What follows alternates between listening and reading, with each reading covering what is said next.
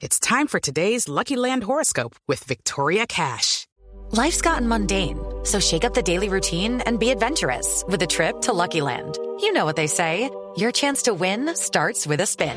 So go to LuckyLandSlots.com to play over 100 social casino-style games for free for your chance to redeem some serious prizes. Get lucky today at LuckyLandSlots.com. Available to players in the U.S., excluding Washington and Michigan. No purchase necessary. VGW Group. Void where prohibited by law. 18 plus. Terms and conditions apply. Conectando al mundo y a todo un país. Oscar Montes, Ana Cristina Restrepo, Hugo Mario Palomar, Diana Mejía, Gonzalo Lázari, Valeria Santos, Rodrigo Pombo y Camila Zuluaga lo acompañan desde este momento en Mañanas Blue. Cuando Colombia está al aire.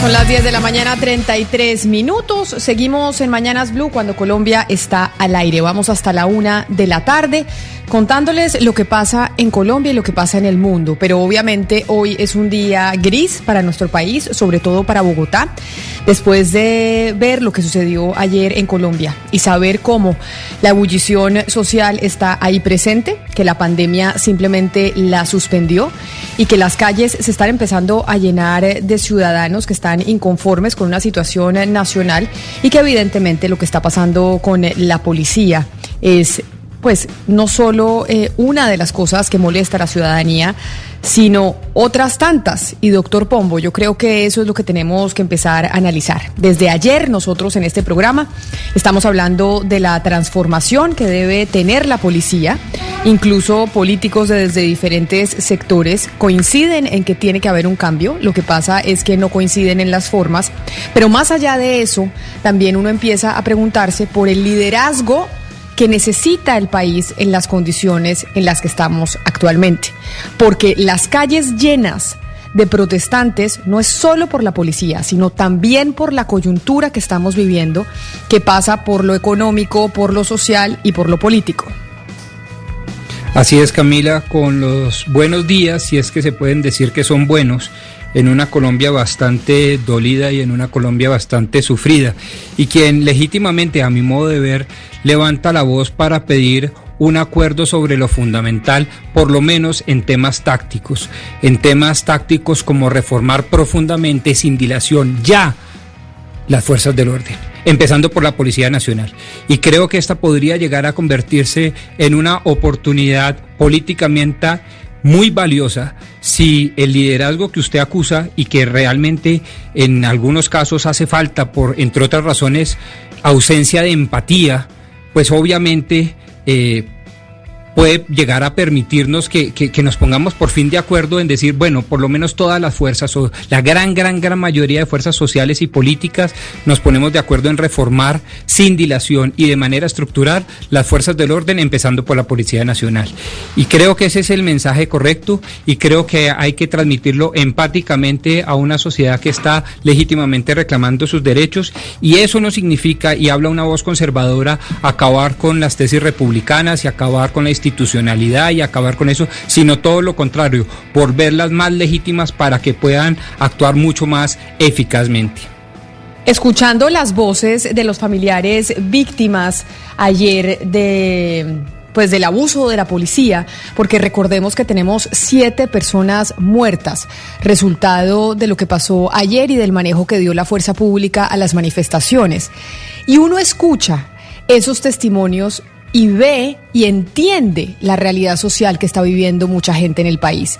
Jóvenes que están desempleados, jóvenes que no tienen nada que perder, porque básicamente lo han perdido todo en estos meses o incluso antes, que no han tenido una respuesta por parte del Estado o por parte de la sociedad y evidentemente dicen salimos a protestar porque no tenemos otra alternativa, Pombo. Entonces, más allá de la fuerza pública y más allá de la reforma que se haga a la policía, acá tenemos temas estructurales que requieren de un liderazgo distinto al que hemos venido teniendo.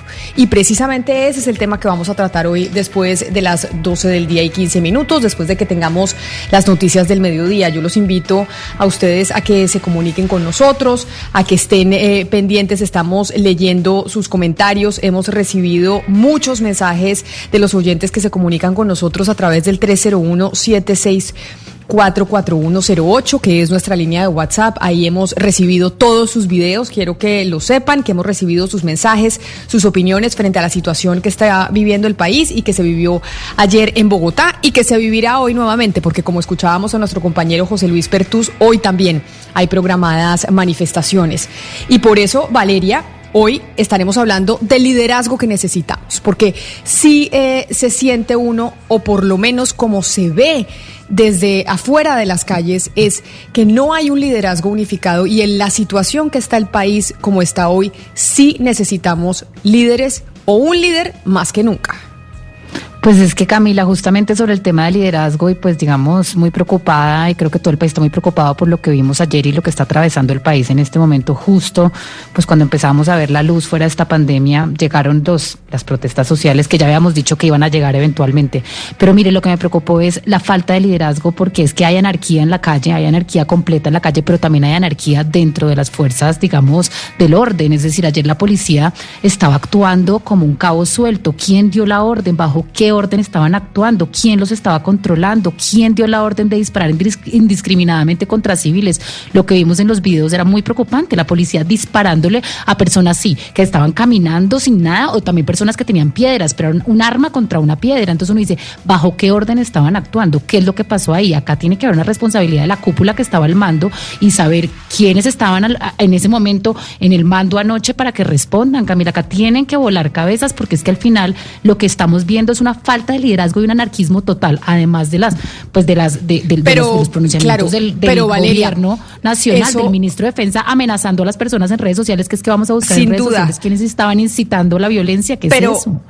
Pero eso es, claro, y eso es lo que hemos escuchado toda la mañana desde ayer. Claro que hay que eh, generar soluciones inmediatas, pero el liderazgo tiene que ir mucho más allá. El liderazgo tiene que ir mucho más allá porque esto no es coyuntural, esto es estructural. Acá hay una población que está reclamando y viene reclamando desde antes de la pandemia. Acuérdense ustedes que estábamos en ebullición social, estábamos en paro nacional, los cacerolazos estaban antes de que llegara el coronavirus y parece que se nos olvidó que el país estaba protestando y no solo el país, sino el continente. Y eso mismo pasó en Estados Unidos. Estaban en pandemia, estaba todo el mundo encerrado y cuando pasó lo de George Floyd fue el estallido que generó que al mundo se le, se le olvidara la pandemia, se le olvidara absolutamente todo y saliera a protestar porque quiere una serie de reivindicaciones. Y eso necesita liderazgo, una respuesta de un líder o de líderes a ese problema estructural, Ana Cristina. Porque claro que ahorita estamos frente al abuso de la policía, claro que hay que condenarlo, claro que hay que hacer transformaciones, pero más allá de eso, aquí hay otras reclamaciones sociales muy importantes que hay que darles respuesta. Y a ese factor estructural, Camina, del cual usted está hablando, súmele algo que viene de muchísimo antes, y es el factor cultural. Y eso se refuerza desde arriba. Me, me refiero a que al asocio de la virilidad con la fuerza física, la masculinidad tóxica que culturalmente les dice a los hombres que al callar, al aplastar al otro, es como se muestran más hombres y más viriles. Súmele a eso con alguien de la fuerza pública que tiene instalado ese discurso cultural con un arma en la mano. ¿Y eso que lo refuerza? Lo refuerza un presidente que cree que ayuda a las cosas cuando habla golpeado, cuando usa un lenguaje que es altamente agresivo, cuando alaba el uso del poder de la fuerza y cuando y un presidente que desde que entró al cargo ha mostrado el diálogo como debilidad. Camila, este es el fruto natural del lenguaje, del, de todo el mensaje que está mandando desde arriba el gobierno. Es decir, esto es el refuerzo de todas las formas de masculinidad tóxica, que eso por supuesto que influyen no solamente en las, fuerzas, en, las fuerzas en el poder público, eso influye también en la gente. Entonces, el lenguaje, el lenguaje físico, las palabras, todo ese discurso se construye y se está reforzando desde el gobierno y es peligrosísimo. Pues mire, a propósito de liderazgo, a propósito de lenguaje y a propósito del balance de lo que sucedió ayer y de lo que sigue ocurriendo hoy, Diana Alvarado tiene información sobre la alcaldesa de Bogotá, Claudia López, que en este momento está hablando en una rueda de prensa y que se está transmitiendo a través de Facebook Live. Diana, ¿qué ha dicho la alcaldesa a propósito de lo sucedido ayer? Camila, buenos días. Mire, la alcaldesa reportó, más bien confirmó los nombres de las personas que murieron ayer en la capital del país. Les cuento brevemente, se trata de Andrés Felipe Rodríguez, murió por un disparo de bala en el tórax. Juliet Ramírez, una joven de apenas 19 años, por el mismo motivo, un disparo en el tórax. Haider Fonseca, de 17 años, también recibió un disparo. Freddy Maecha, disparo en el tórax. Germán Fuentes, de 25 años, con un disparo en el tórax. Estos cuatro hechos sucedieron en el norte de Bogotá, en la zona norte de Bogotá. Una persona más falleció en el hospital de Kennedy. Se trata de Julián, Julián Mauricio González con un disparo en el abdomen. En total, según la alcaldesa mayor de Bogotá, tienen un reporte de 58 heridos por arma de fuego. Además, una joven de 17 años se encuentra en este momento en el hospital Simón Bolívar en grave estado de salud, entubada y al parecer será intervenida en las próximas horas. También dos mujeres están en este momento graves en el hospital en Gativa. Nosotros continuamos entonces con los anuncios de la alcaldesa mayor de Bogotá hasta el momento, después de estos terribles incidentes presentados ayer en la capital del país. Escuchemos un poco qué fue lo que dijo la alcaldesa o qué es lo que está diciendo la alcaldesa en estos momentos, haciendo ese reporte de los siete ciudadanos eh, fallecidos, asesinados ayer, pero además unas duras críticas que está dando la alcaldesa Claudia López en contra de la policía. Escuchemos. 137, perdón, 141 denuncias de abuso policial en lo corrido del año en Bogotá no son casos aislados.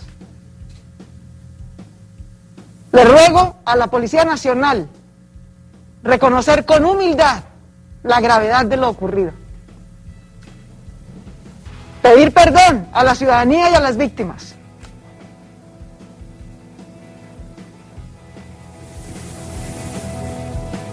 Como autoridad civil y policial de la ciudad de Bogotá, le exijo que no use armas de fuego en la ciudad de Bogotá. It's time for today's Lucky Land horoscope with Victoria Cash. Life's gotten mundane, so shake up the daily routine and be adventurous with a trip to Lucky Land. You know what they say. Your chance to win starts with a spin. So go to LuckyLandSlots.com to play over 100 social casino-style games for free for your chance to redeem some serious prizes. Get lucky today at LuckyLandSlots.com. Available to players in the U.S., excluding Washington and Michigan. No purchase necessary. VGW Group. Void where prohibited by law. 18 plus. Terms and conditions apply. En protestas sociales. Así lo he reiterado todo este tiempo. En Bogotá hasta el día de hoy, hasta el día de ayer, no había habido un caso como el de Dylan Cruz, porque habíamos dado la instrucción expresa de que el SMAT en Bogotá no usara armas letales para contener protestas sociales. Le agradezco al general Oscar Gómez, comandante de la Policía Metropolitana de Bogotá, quien desafortunadamente lleva más de un mes retirado de la comandancia convaleciente por COVID. Pero Ahí estaba entonces lo que decía la alcaldesa de Bogotá, Claudia López, en donde básicamente vuelve a poner sobre la mesa el interrogante, Valeria, que usted planteaba, dígame, Hugo Mario, y es quién dio la orden de, usar armas de fuego ayer para disipar la protesta. Sí, mire, mire, Camila, le, quiero complementar rápidamente antes de Hugo Mario y, Valeria una, una declaración que entregó hace segundos la alcaldesa diciendo lo siguiente, señor presidente, tenemos evidencias serias y sólidas del uso indiscriminado de armas de fuego por parte de miembros de de la policía anoche en la ciudad de Bogotá, atentando contra la vida de nuestros jóvenes, seis muertos, señor presidente. Es un llamado que le hace la alcaldesa, prácticamente atribuyéndole a las autoridades y a la policía lo que ocurrió anoche, particularmente hablando de las personas fallecidas, ¿no? Y tiene toda la razón, Eduardo, la alcaldesa Claudia López. Es obvio que la policía no puede utilizar armas letales durante una manifestación pública es obvio que debe condenar el exceso y el abuso por parte de la policía. Pero así como Valeria y muchas personas hoy se están preguntando quién da las órdenes y por qué la policía actúa de forma violenta, pues también hay que preguntarse eh, quién está detrás de esos violentos que se infiltran en estas manifestaciones públicas, porque lo cierto es que también parece sistemático esto, Camila, o sea, detrás de los manifestantes pacíficos hay unos encapuchados que salen a generar violencia desmedida, a quemar buses, a atacar CAIS, a atacar al propio personal de la policía, y eso tampoco se puede tolerar. Claro, pero ahí entonces volvemos, Hugo Mario, y la gran pregunta, son dos preguntas importantes. Y uno es, ¿quién dio la orden de usar armas de fuego? Que acá lo que dice la alcaldesa es, yo había dado la orden expresa de no usar armas de fuego en la protesta social para disiparla. Y es una orden que vuelvo a dar. Prohíbo que se usen armas de fuego en medio de la protesta. Y el ministro de la Defensa, aún yo no lo he escuchado, no lo oí decir eso en la rueda de prensa, Eduardo. Yo no sé usted que ha estado desde más temprano, porque la rueda de prensa que entregó el ministro Carlos Jormes Trujillo fue a las seis de la mañana. No ha dicho quién dio la orden. No ha dicho específicamente quién en la policía estaba al mando y, quién dio la instrucción de, de, utilizar estas formas para disipar la protesta social. Y mire que llama la atención, Camila, pues que el gobierno se ha mantenido por ahora en una postura prudente con relación a este, a este asunto, preguntándole puntualmente al director encargado de la policía quiénes eran los que estaban utilizando armas y si la policía es la responsable efectivamente de esas muertes anoche. Ellos dicen que no, que es un tema que está en este momento en investigación. De hecho, en este momento le puedo reportar, por ejemplo, que la Policía Nacional está lanzando un cartel invitando a denunciar a los vándalos en una línea que han catalogado, catalogado ellos como antiterrorista y allí pues dan todos los nombres y los teléfonos y demás para denunciar eh, a estas personas que, que según dice el gobierno pues fueron las incitadoras de todos estos episodios de violencia. Muy difícil lo que está viviendo Colombia y muy difícil lo que se vivió ayer en Bogotá. Hoy, repitamos, Eduardo, hay programadas también manifestaciones, hay cuatro puntos de encuentro, pero como decía José Luis Pertús, básicamente se está evaluando un toque de queda para evitar que se repita lo que sucedió ayer en Bogotá. Y se evalúa esa posibilidad, Camila, porque hay varias movilizaciones en diferentes puntos hacia las 5 de la tarde. En este momento, por ejemplo, ya la situación de orden público en la localidad de Suba es bastante compleja porque ya comenzaron allí movilizaciones sociales y lamentablemente disturbios que se tornan obviamente violentas, ataques contra eh, estaciones y contra eh, edificaciones que tienen que ver con la Policía Nacional y hay algunas que están firmadas, y este es un dato no menor, por un grupo que se llama ACAB, que es All, no, no, espéreme, se lo leo aquí, es All Cops Are Bastards. ¿No? Que evidentemente es una invitación también dentro de las propias convocatorias a unas incitaciones, por lo menos, al odio contra los policías. Sí, es como todos los eh, policías son eh, bastardos. Lo que no entiendo es por qué en inglés. Lo que no entiendo es por qué eh, estamos utilizando siglas y estamos llamando a, la, a grupos manifestantes en inglés, Eduardo. ¿Usted pues sabe? En la convocatoria ellos quieren decir lo que es all cyclists are brave, ¿no? Para, para disimular un poquito y matizar el tema. Pero la verdad es que este es un movimiento internacional que viene desde el momento de lo que ocurrió en los Estados Unidos con la muerte de George Floyd. Pues mucha gente nos está escribiendo, Oscar, evidentemente en el 301-764-4108. Mucha gente participando, los estamos leyendo. Mil gracias por escribirnos y por mandarnos eh, sus mensajes, Oscar. Pero mire, Camila, eh, yo quisiera ir más allá, por supuesto, condenando los hechos que han ocurrido en Bogotá, en Cali, en Medellín, porque son gravísimos. Pero, pero quisiera superar la coyuntura y volver un poquito al tema al que usted propuso al comienzo. Es decir, el liderazgo. Yo creo, Camila, que aquí hay una responsabilidad enorme de una clase dirigente que ha sido inferior a los retos que la misma sociedad le ha impuesto. Y cuando hablo de clase dirigente, no solamente hablo de la clase política, también hablo de una clase empresarial, una clase dirigencial, una clase sindical, una clase que tiene que ver con las autoridades, con la propia academia. La élite, la élite nacional se ha quedado corta ante las exigencias de la sociedad, que es una sociedad que cada día pide más cambios y más transformaciones. Es decir, el llamado que hace la alcaldesa de, de, Bogotá, por ejemplo, que hay que buscar el culpable, pues seguramente el culpable es un coronel o un mayor y hasta ahí llega la situación. No, es mucho más que eso. Esto compromete una institución, habíamos hablado ayer de ese tema, de una institución que tiene que respetar para ser respetada. Es que el, el respeto no se, no se exige, se gana. Y me parece que esta circunstancia hay que tenerlo muy presente. Pero además lo que decía Hugo Mario me parece también muy Así importante, Camila.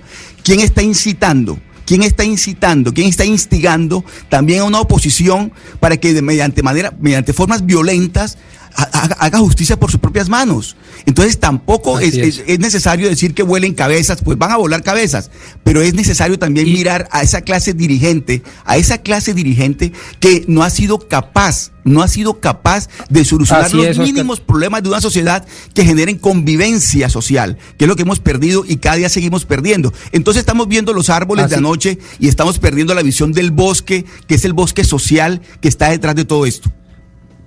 Así es, Oscar, comparto 100% lo que usted acaba de decir y si de lo que se trata es que hoy, en el tema del día de nuestro programa, hablemos de liderazgos para afrontar los riesgos y los retos, perdón, estructurales, como lo planteó nuestra directora Camila Zuluaga, yo sí invitaría a que por lo menos conceptualmente diferenciáramos el caudillismo al compromiso. Y yo creo que lo que está diciendo Oscar Montes tiene un valor enorme frente al tema del día. ¿Por qué? Porque claro, hay voces muy respetables, sin duda, que van a entonces insistir en cómo debe ser ser líder y que necesitamos un líder fuerte una lideresa fuerte y no sé qué. Y todo eso lleva al caudillismo que tanto daño le ha hecho a el desarrollo democrático de Latinoamérica. Yo creo que lo que debemos hablar en tiempos posmodernos, en el siglo XXI, es de un compromiso, un compromiso de todas las élites, pero también de toda la ciudadanía. Y ese compromiso es el que reemplaza al caudillismo y al populismo. Aquí debemos hacer una, digamos, una cruzada común contra caudillismos y contra populismos que inciten de lado y lado, desde cualquier espectro ideológico, la hoguera del odio. Y eso es lo que a mí Pero- me pero, parece Pombo, más mire, importante. Acá hay un compromiso social. Y yo sí quiero, para terminar, y yo sí quiero, porque no pude intervenir anteriormente, salir en defensa de una persona que la considero mi contrincante o- o, digamos mi opositora ideológica, pero que defiendo y defenderé siempre que creo que tiene la razón. Y aquí se le ha dicho a la jefe de policía, que es nuestra alcaldesa Claudia López, que en dónde está el liderazgo. Yo creo que ha ejercido un buen liderazgo. Y yo creo que en momentos tan críticos la doctora Claudia López está dando muestras y ejemplo de liderazgo empático, con firmeza, pero también con empatía. Y salgo en defensa de Claudia López a pesar de que soy el opuesto, la antítesis ideológica de ella, pero está acertando en muchas cosas. Y una de ellas es eso. Hoy el decreto ley 1421 le entrega a la alcaldesa de Bogotá la supremacía del orden público como comandante en jefe de la policía. Pues bien, ella está haciendo lo suyo y la salgo a defender, porque claro, es muy fácil siempre criticar a los dirigentes, es muy fácil eh, siempre criticar a los gobernantes, pero póngase usted en los pantalones de ella que recibe un cuasi bogotazo por cuenta de unos exabruptos de una ciudadanía no irresponsable, de unos vándalos criminales.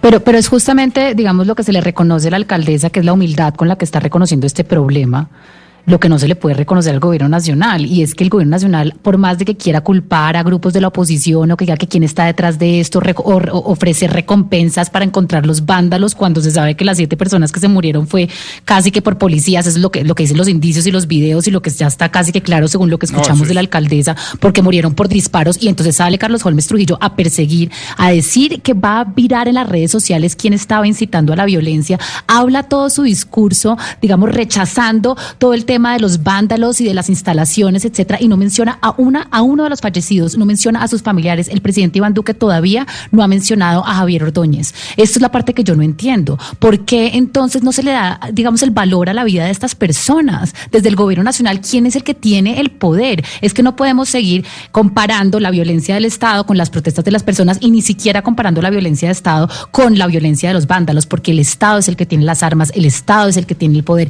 el Estado es el que asumió por contrato social No, el no. deber de cuidarnos.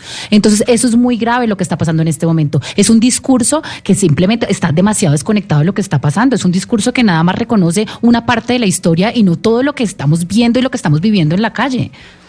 Pues nos están escribiendo muchos oyentes y de hecho tengo un mensaje de Eduard Ordóñez en el 301-764-4108 y dice lo siguiente frente a la protesta social y dice que lastimosamente en Colombia para que el pueblo y la opinión pública miren el problema son necesarios los muertos y las protestas con violencia, porque nos acostumbramos a que todo siga, igual, más de 600 casos de abuso policial y nadie dice nada de reformas, pero tuvo que haber muertos e incendios para que hoy se hable de reestructuración.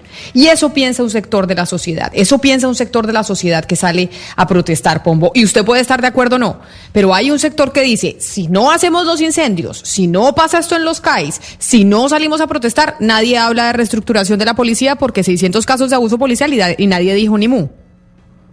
Sí, claro, pero eso fue lo que también viene diciendo, por ejemplo, por ejemplo, usted me dirá, no, el ejemplo no es feliz, pues yo sí creo que es feliz porque es una narrativa histórica ya enquistada en la sociedad colombiana. Eso es lo que nos acabó de decir hace dos días el señor Rodrigo Londoño diciendo que era absolutamente necesario reclutar niñas, violar niñas, reclutar menores, etcétera, etcétera, porque eso era lo que demandaba el movimiento revolucionario para que el establecimiento les parara bolas. Y eso es falso. Todo acto criminal, todo acto de violencia no puede ser justificable. Ese es el punto. El acuerdo sobre lo fundamental debería ser eso y nada más que eso. No se puede justificar bajo ningún pretexto y bajo ninguna razón la violencia, la criminalidad, el desorden, la revolución, porque eso causa más daño. Y ese fue el gran mensaje, entre otras cosas, que yo le cerebro a mi alcaldesa Claudia López. Y me parece que se puso por primera vez los pantalones ya no de la revolucionaria y de la opositora de antaño, sino de la gobernadora y se puso en el lugar de los ciudadanos y a nadie le gusta que le dañen el Transmilenio, que le dañen los CAIs, que le dañen los hospitales, que le dañen los colegios, so pretexto de que quieren ser oídas unas voces marginadas. Eso es cuento. La criminalidad no tiene voz, de la violencia no nace de derecho. Ese es el discurso de Claudio López que yo estoy festejando hoy. Bueno, ya que nos teníamos que desahogar, porque evidentemente después eh, de lo de ayer y de la situación que está viviendo el país, creo que mucha gente necesita desahogarse y necesita eh, expresar lo que opina, lo que siente frente a lo que está viviendo la ciudad. Pero Gonzalo, ya después de media hora de desahogo, yo creo que la música siempre cae como un bálsamo y nos ayuda también a respirar en medio de la mañana. Y hoy es jueves y es jueves de versiones, de versiones no, jueves de recomendaciones suyas. Así que estamos aquí atentos a una recomendación musical. Pues Camila, con todo lo que está sucediendo en Colombia, mm, hay que traer una unión, eh, una colaboración que hace Carlos Vives con un venezolano, porque lo que está sucediendo en Colombia, básicamente los venezolanos lo han vivido a lo largo de 20 años. La primera parte de la estrofa de esta canción dice lo siguiente, el suelo está cubierto de botellas de ilusiones que rondaron con la noche. Le presento a Jordano con Carlos Vives.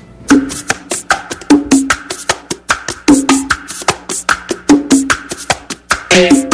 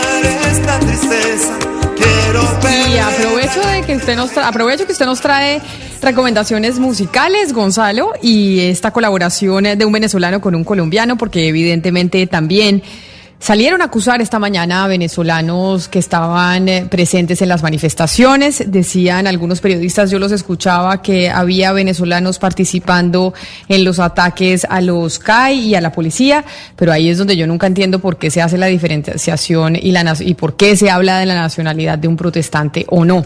Pero Gonzalo, hablemos de una buena noticia. Por lo menos a mí me parece que es buena noticia y la vi esta mañana, pero creo que usted no le quiero que usted no la amplíe, porque por primera vez una mujer llega a uno de los grandes bancos de los Estados Unidos. Una mujer llega a ser CEO de uno de los grandes bancos de Wall Street. Y eso es eh, pues una buena noticia para las mujeres en medio de uno de los mundos más machistas que es el financiero. Efectivamente, Camila, cuando hablamos de Wall Street eh, tenemos que hablar obviamente de Citigroup, que es tal vez uno de los bancos más importantes ligados a la Bolsa de Nueva York. Actualmente el CEO de esta compañía es Michael Corbat, que tiene 60 años, Camila, pero ya la empresa anunció el día de hoy que el señor Corbat se va a jubilar en febrero del año que viene, a sus 60 años. Pues bien, ¿quién entraría en su puesto? Pues una mujer, como usted lo acaba de decir, se llama Jane Fraser, Camila. Jane Fraser lleva ya 12 años trabajando en Citigroup.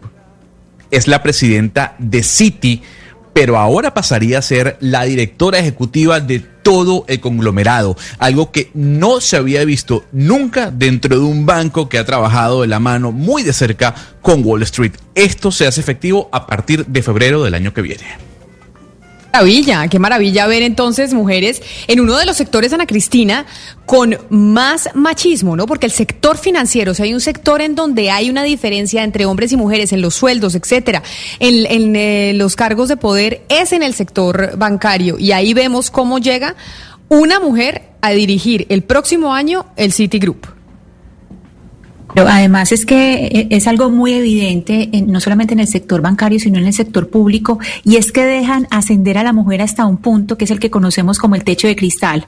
No la dejan llegar a la cabeza, pero la dejan llegar a ese punto donde toma las decisiones importantísimas, donde le toca manejar una cantidad eh, de, proyectos y, de asuntos realmente importantes para la, compañía, pero ya cuando es nombrarla de cabeza, ahí sí no llegan. Entonces, claro, esta es eh, una noticia fabulosa. Nosotros ya hemos visto, pues, que grandes eh, entidades internacionales pues han tenido mujeres a la cabeza, pero eh, que en un sector tan machista como el sector bancario llegue una mujer a la cabeza eh, reviste una importancia y es esencialmente por la toma de decisiones, porque eso además es riega, es decir, tiene un efecto de proyectar hacia abajo a otras instituciones la posibilidad de que más mujeres lleguen a cargos, a cargos líderes en otras instituciones.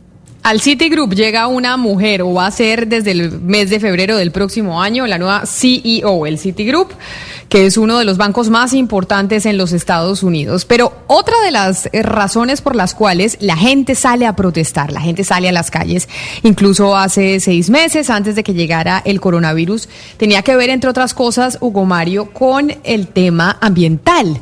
Y otra vez estamos viendo cómo hay un debate ambiental por el puerto de Tribugá en el departamento del Chocó.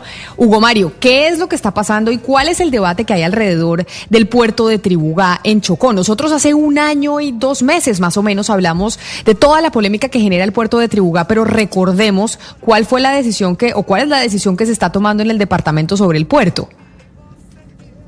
Pues Camila, se está discutiendo en la asamblea del departamento del Chocó el tema de Tribugá, que es un puerto eh, ubicado en la costa pacífica de ese departamento y la idea es que vía eh, ordenanzas se declare a esta obra como de interés público para que pueda avanzar. Es una obra que pues se ha venido planteando desde hace varios gobiernos, creo que desde el primer mandato de Álvaro Uribe Vélez se planteó la posibilidad de construir allí, en la costa pacífica chocuana, el puerto de Tribugá, obra que eh, obviamente tiene la resistencia eh, de los grupos ambientalistas de todo el país, que aseguran sería una masacre ecológica la que sucedería de avanzar este proyecto eh, marítimo allí en, en, el departamento del Chocó. O sea que la gran expectativa es qué va a pasar en la Asamblea del Departamento y qué posición va a tomar el gobernador actual del departamento del Chocó frente al proyecto.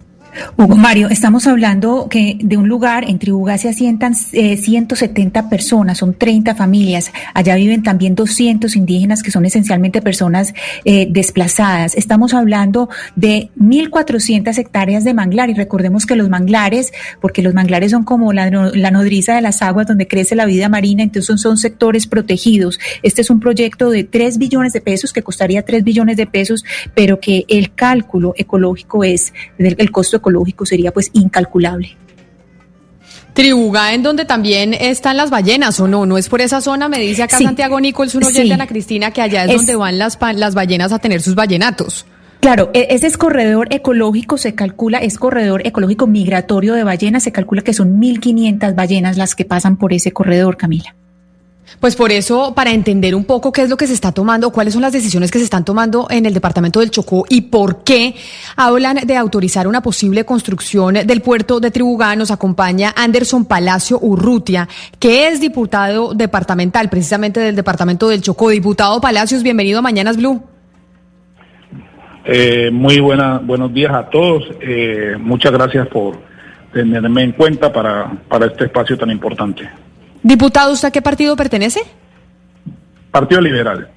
Partido Liberal, diputado Palacio. Y ahora explíquenos y cuéntenos un poco por qué razón desde el departamento del Chocó están eh, trabajando o quieren generar una autorización porque comentan que es necesario conectar al departamento con los mercados eh, del centro del país.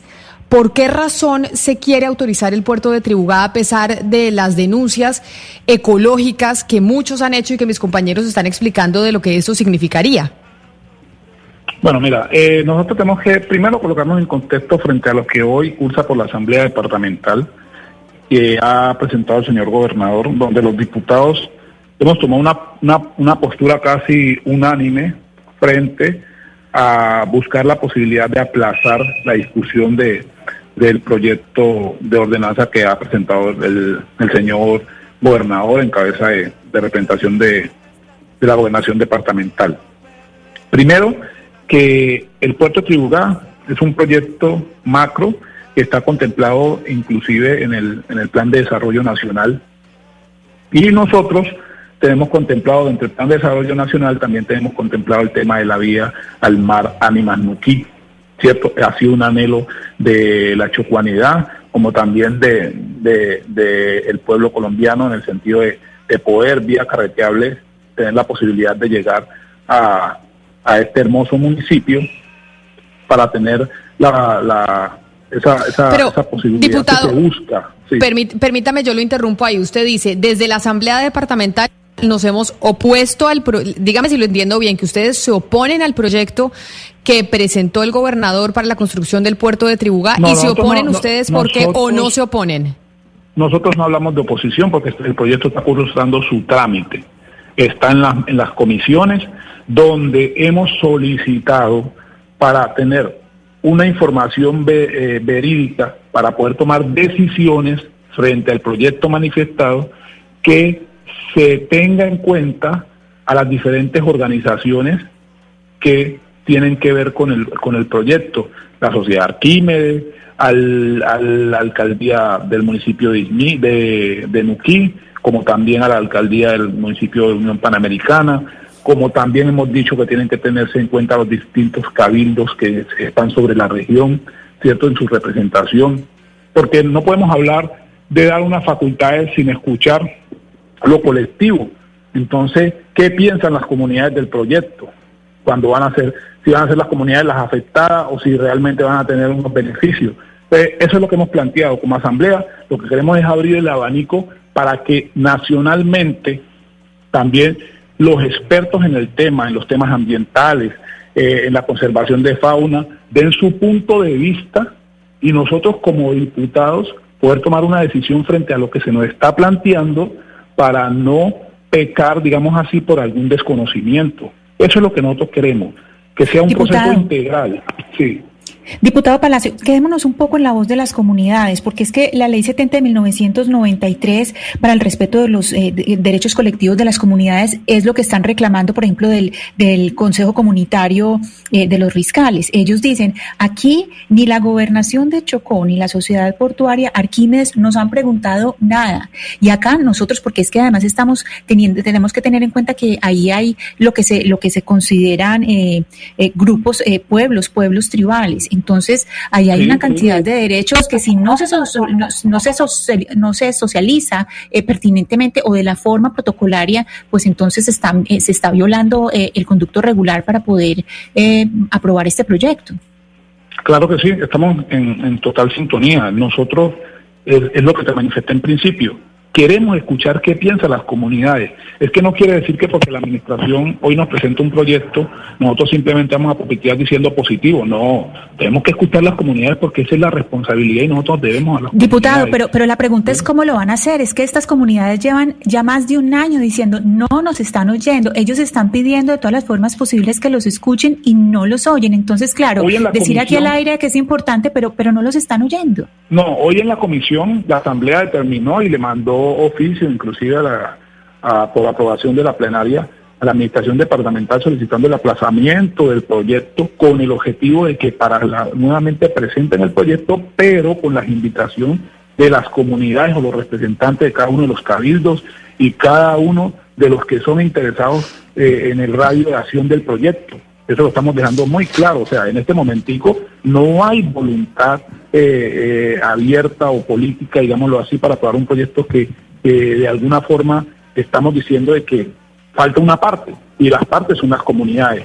Entonces, considero y creo que, el señor gobernador no está siendo negativo a la solicitud que nosotros estamos haciendo, la, ha visto bien y, creería yo que en el día de hoy al transcurso de mañana ellos recogerán el proyecto para garantizar en el mes de, de octubre que entramos a sesiones ordinarias, someter el proyecto en este proceso de sesiones ordinarias y hacer un debate abierto y una mesa de trabajo con las comunidades donde nosotros tengamos un insumo directamente de las comunidades donde va a aplicar el proyecto y poder tomar una decisión de alguna forma que favorezca a las comunidades. Diputado.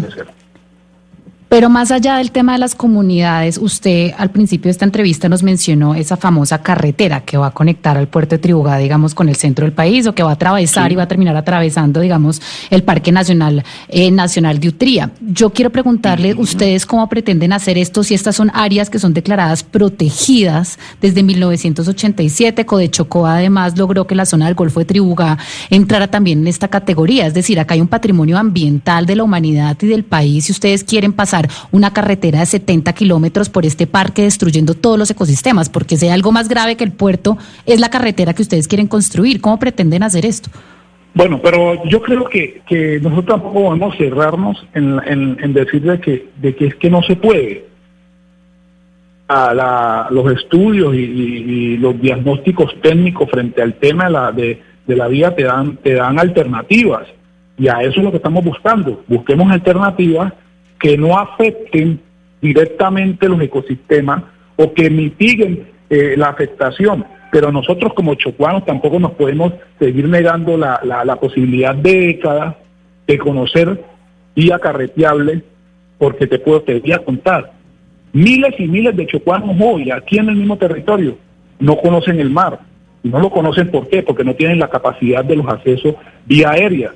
Entonces, son privilegios o son, o son acciones que nosotros también buscamos para que nos generen de alguna forma desarrollo. Y es lo que hemos pedido a grito al, al gobierno nacional. Nosotros necesitamos la vía al mar, pero que no nos excusemos en que es que hay, hay una, uno, unos patrimonios eh, eh, naturales cuando también sabemos nosotros que en el centro del país se han buscado alternativas cuando aparecen esta clase de dificultades.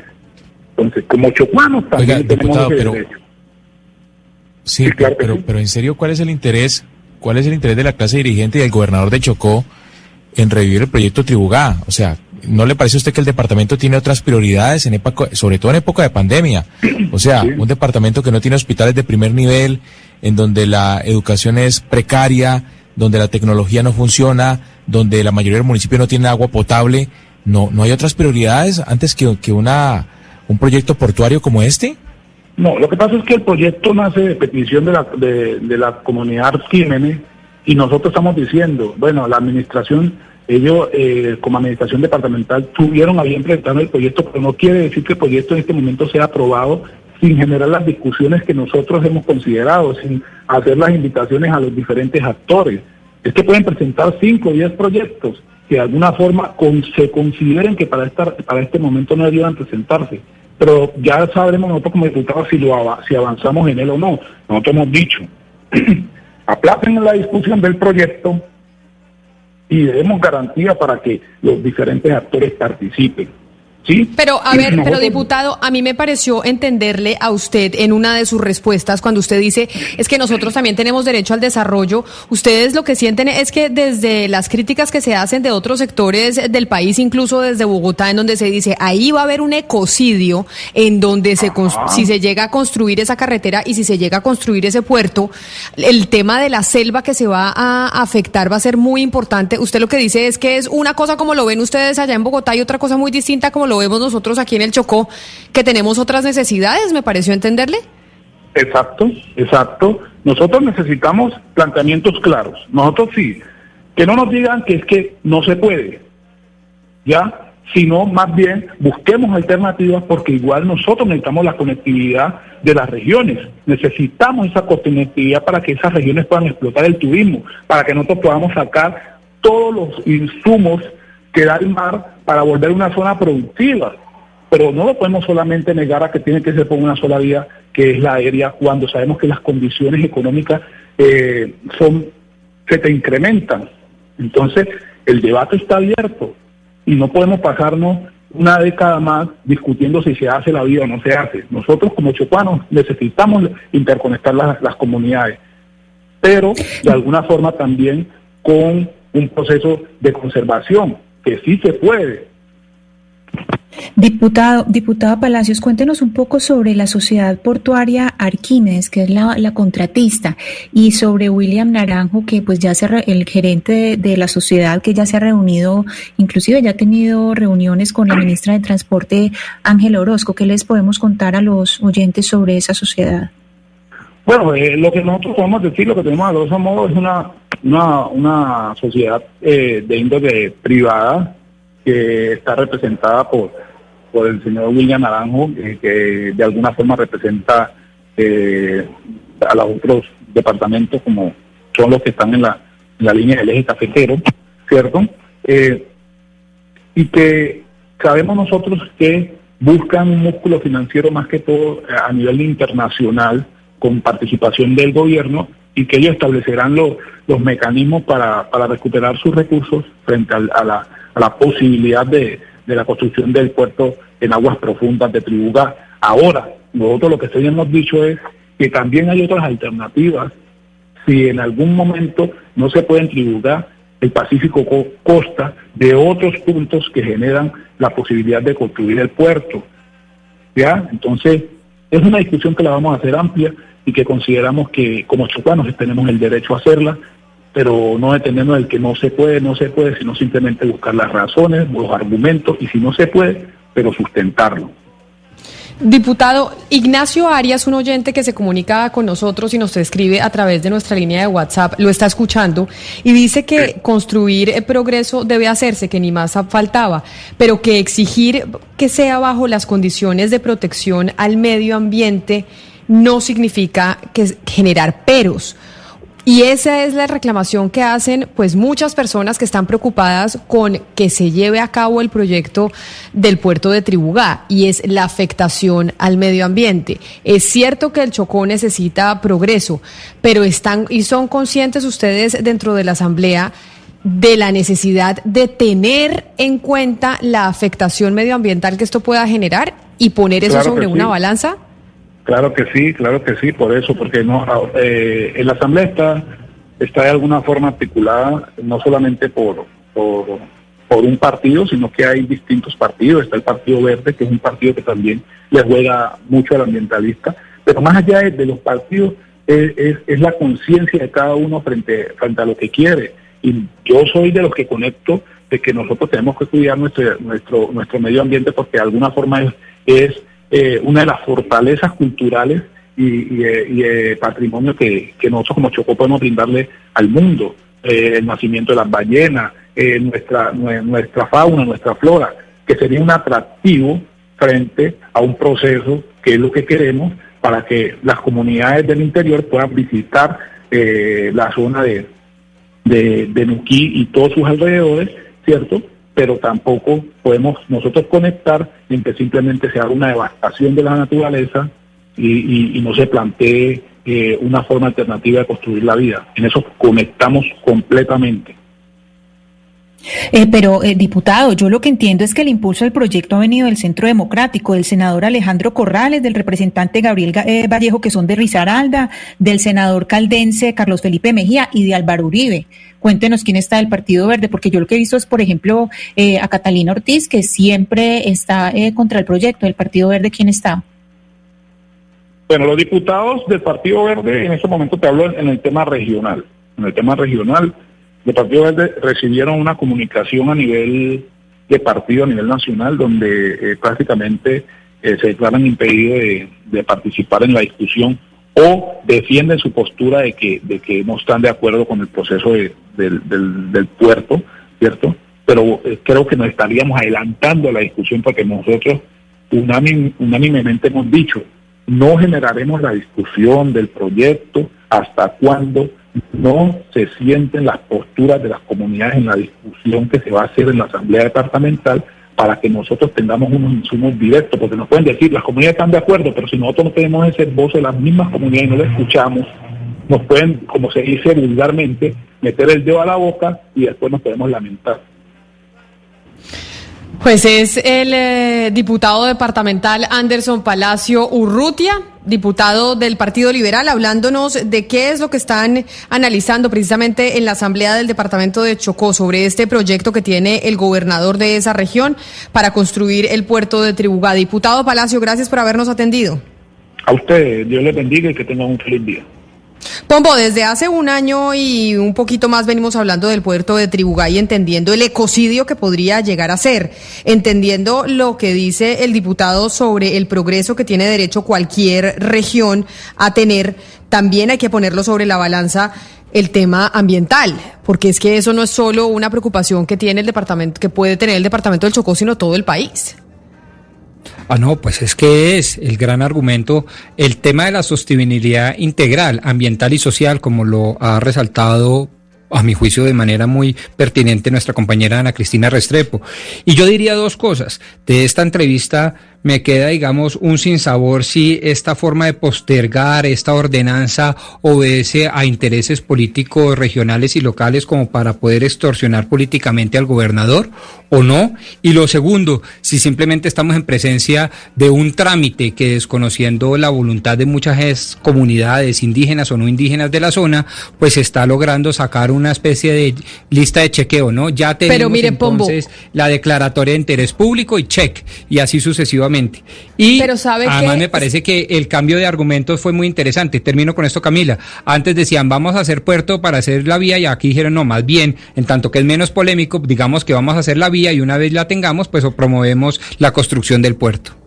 Pero lo que dice, por ejemplo, un oyente que se llama Luis David es lo que entiendo y era un poco el mensaje soterrado que, que, trataba de dejar el diputado. Luis David nos dice que esa doble moral de Colombia, cuando son mega obras en Antioquia, el Valle del Cauca o Cundinamarca, no importa lo ambiental, pero cuando las obras son para el departamento del Chocó, entonces sí se pone lo ambiental eh, como peros. Y creo que esa también es como la otra mirada, siendo yo de abogada del diablo, la otra mirada que tiene este debate sobre el puerto de Tribugá. Y hace bien usted porque todas las caras tienen cuando menos, eh, todas las monedas tienen cuando menos dos caras. Y hace bien en poner esa otra mirada. Sí, es un eh, legítimo argumento a mi modo de ver, pero es que yo creo que Colombia debe entender que hay ciertos puntos, hay ciertos lugares, como por ejemplo la gran mayoría, más del 60% del territorio chocuano, en donde sencilla y llanamente los colombianos debemos decir, allá no hay infraestructura y no puede haberlo porque tenemos la más bella infraestructura, que es la infraestructura de Dios, es la infraestructura de la naturaleza. Y así con todos los páramos y así con todos los parques nacionales naturales. Y cuando por lo menos acordemos eso, que en los parques nacionales naturales no hay infraestructura porque preservamos la infraestructura de la creación, la infraestructura de Dios, creo que nos podemos poner de acuerdo. No, y es que hay que conocer en dónde se quiere construir este, este, este puerto y por dónde se quiere atravesar esta carretera. Es que estamos hablando de uno de los parques nacionales, que es el Parque Nacional Utría, que es de lo más especial que tiene el país. Es donde llegan las ballenas, es de los lugares más biodiversos del mundo entero. Atravesar esta, esta serranía, digamos que todo el tema del Baudó, sería exactamente cometer un ecocidio. Pero también a mí me llama mucho la atención que ellos hablen de un tema de desarrollo para el Chocó y sin embargo sea una sociedad que no es ni siquiera chocuana la que esté detrás detrás de esto, porque es que no es mentira que los antioqueños siempre han sido los que han estado detrás de construir este puerto, porque ellos son, a Medellín, a los paisas, Antioquia, son los que les interesa esta salida al mar y a los cafeteros también, porque, porque digamos que ahí la ruta está mucho más cercana. Entonces también ni siquiera este es un, un, proyecto planteado desde el Chocó, sino desde otros departamentos que también, digamos, ignoran que ellos pueden también llegar a Buenaventura y ampliar la capacidad de Buenaventura, que en este momento nada más emplea a 7 mil personas y todo es una miseria alrededor. Entonces ya tenemos ese y hablando de, y hablando de Buenaventura. Hablando de Buenaventura, Juan nos dice también que vender la creación de un puerto como progreso, pues no hay nada más eh, falso, pues, porque mire el puerto de Buenaventura. Exacto. Y Buenaventura, precisamente, Oscar, es ese ejemplo. Y, y es, Camila, una de las ciudades más pobres del país, donde hay unos niveles de, de miseria absolutamente aterradores. Eh, la población de Buenaventura vive en condiciones muy precarias, pero además eh, apostarle a otro puerto sobre el Pacífico, Camila, cuando ni siquiera se ha eh, autorizado una inversión en el dragado de Buenaventura para que ingresen más buques de más calado, pues no tiene sentido. O sea, llevamos además más de 10 años intentando terminar una doble calzada que comunique a Buenaventura con el centro del país y no ha sido posible. Y sin terminar esa doble calzada ya estamos pensando en construir otro puerto en el Pacífico. Entonces, creo que no es prioridad por ahora. Hugo Mario, pero además este, el costo ambiental, la afectación ambiental no es un asunto menor. Y doy ejemplo de ello en la región Caribe. Y nosotros hace poco en el país fue, fue, testigo de lo que ocurrió en la tragedia de Tasajera. Todo el país recuerda a los muertos de Tasajera. Pues resulta que cuando se construye la, la troncal del Caribe, que es la que permite la conexión directa desde el Atlántico con el Magdalena y con los demás departamentos, eso tuvo que haberse, una obra que afectó directamente la Ciénaga Grande de Santa Marta. La Ciénaga Grande de Santa Marta le produjo un daño enorme al ecosistema sistema en la región Caribe y hoy estamos padeciendo esas consecuencias. De tal manera, por ejemplo, es que el mejor ejemplo, Camila, es lo de la población de Tasajera. Tasajera vivía de la Ciénaga Grande de Santa Marta, de la pesca. Hoy en día, ¿de qué vive Tasajera? De lo que les da la carretera. Tienen que salir a la carretera a mendigar para que la gente le dé a ellos limosnas. Ese es lo que, eso fue el efecto directo que produjo la afectación del medio ambiente en la, cuando se construyó la troncal del Caribe. De tal manera que yo sí creo que en estos casos, y estos debates deben ser bienvenidos, porque la afectación que sufre el, no solamente la población, los pobladores, sino el medio ambiente es muy, es muy grande. Y uno dice, bueno, vale la pena el progreso, el desarrollo cuando se causa semejante daño. No conozco eh, eh, directamente cómo, cómo está, cuáles son las, las características que tiene el puerto de Tribugá, pero me parece que esta valoración en este momento es oportuna y se debe hacer, Camila. Pues por eso estábamos escuchando a Anderson Palacios Urrutia para entender cómo piensan eh, los diputados en el departamento del Chocó y cuál es su posición frente a este proyecto que presentó o que está en eh, pues es, que está en los planes del departamento y en los planes del, del gobernador del departamento del Chocó. Son las 11 de la mañana, 28 minutos. Vamos a hacer una pausa y ya volvemos. Colombia está al aire. Llega la voz de la verdad para desmentir noticias falsas. Pregunta para Vera.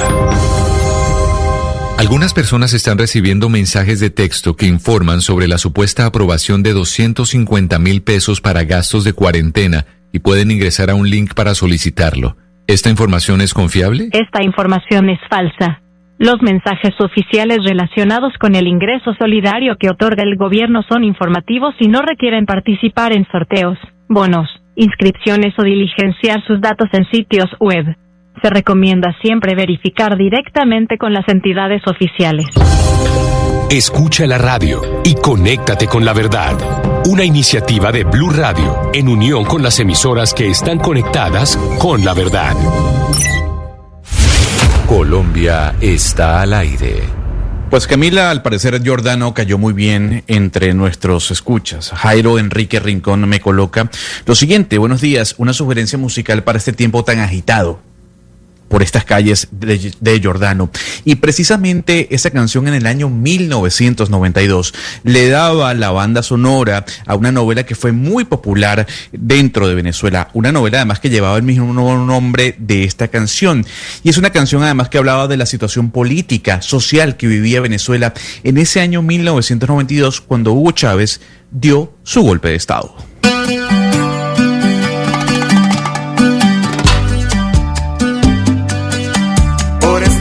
Calles la compasión ya no aparece.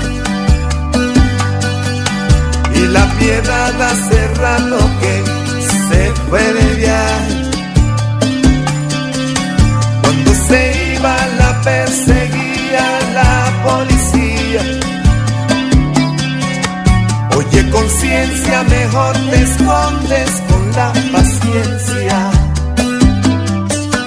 Por ningún lado se encuentran rastros de valentía. Quienes la vieron dicen que estaba pálida y fría. Se daba cuenta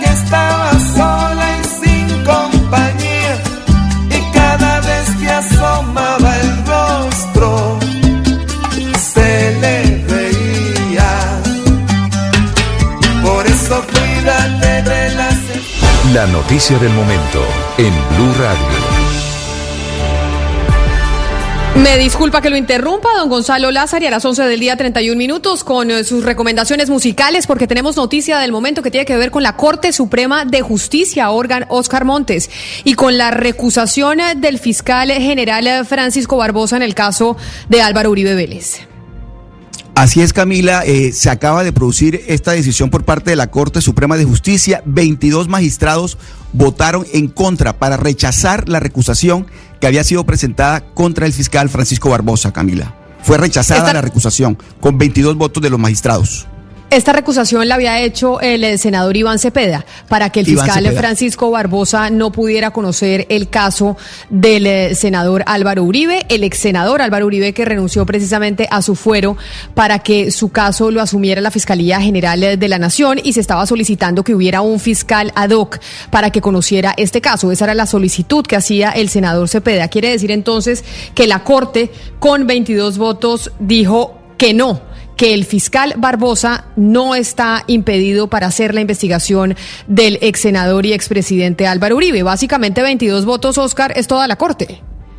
Es una decisión unánime, Camila, efectivamente, y se acaba de producir de tal manera que la rechazó. Rechazó la recusación contra el fiscal Barbosa, Camila. Y eso en el marco, Oscar, también de las acusaciones que se habían hecho a la Corte Suprema de Justicia de estar eh, politizada, porque acuérdese usted que una de las narrativas que utilizaron de parte de la defensa del expresidente Álvaro Uribe y la razón por la cual de- decidieron renunciar a su fuero es porque esbozaban no tener garantías dentro de la Corte Suprema. Y las decisiones, estas dos decisiones que ha tomado la Corte Suprema, un poco desvirtuarían esas acusaciones que hacía la defensa del expresidente Álvaro Uribe. Una, haber tomado la decisión de, enviar el expediente del expresidente Uribe a la Fiscalía. Y dos, decir que el fiscal Barbosa no está eh, impedido y negar la recusación que solicitó el eh, senador eh, Iván Cepeda. Y claro, y es que lo cierto, y es que hay que recordar a los oyentes que las causales pues son taxativas en la ley. Entonces, para, para que usted pueda recusar a un funcionario público, tiene que estar dentro de una de las causales taxativas.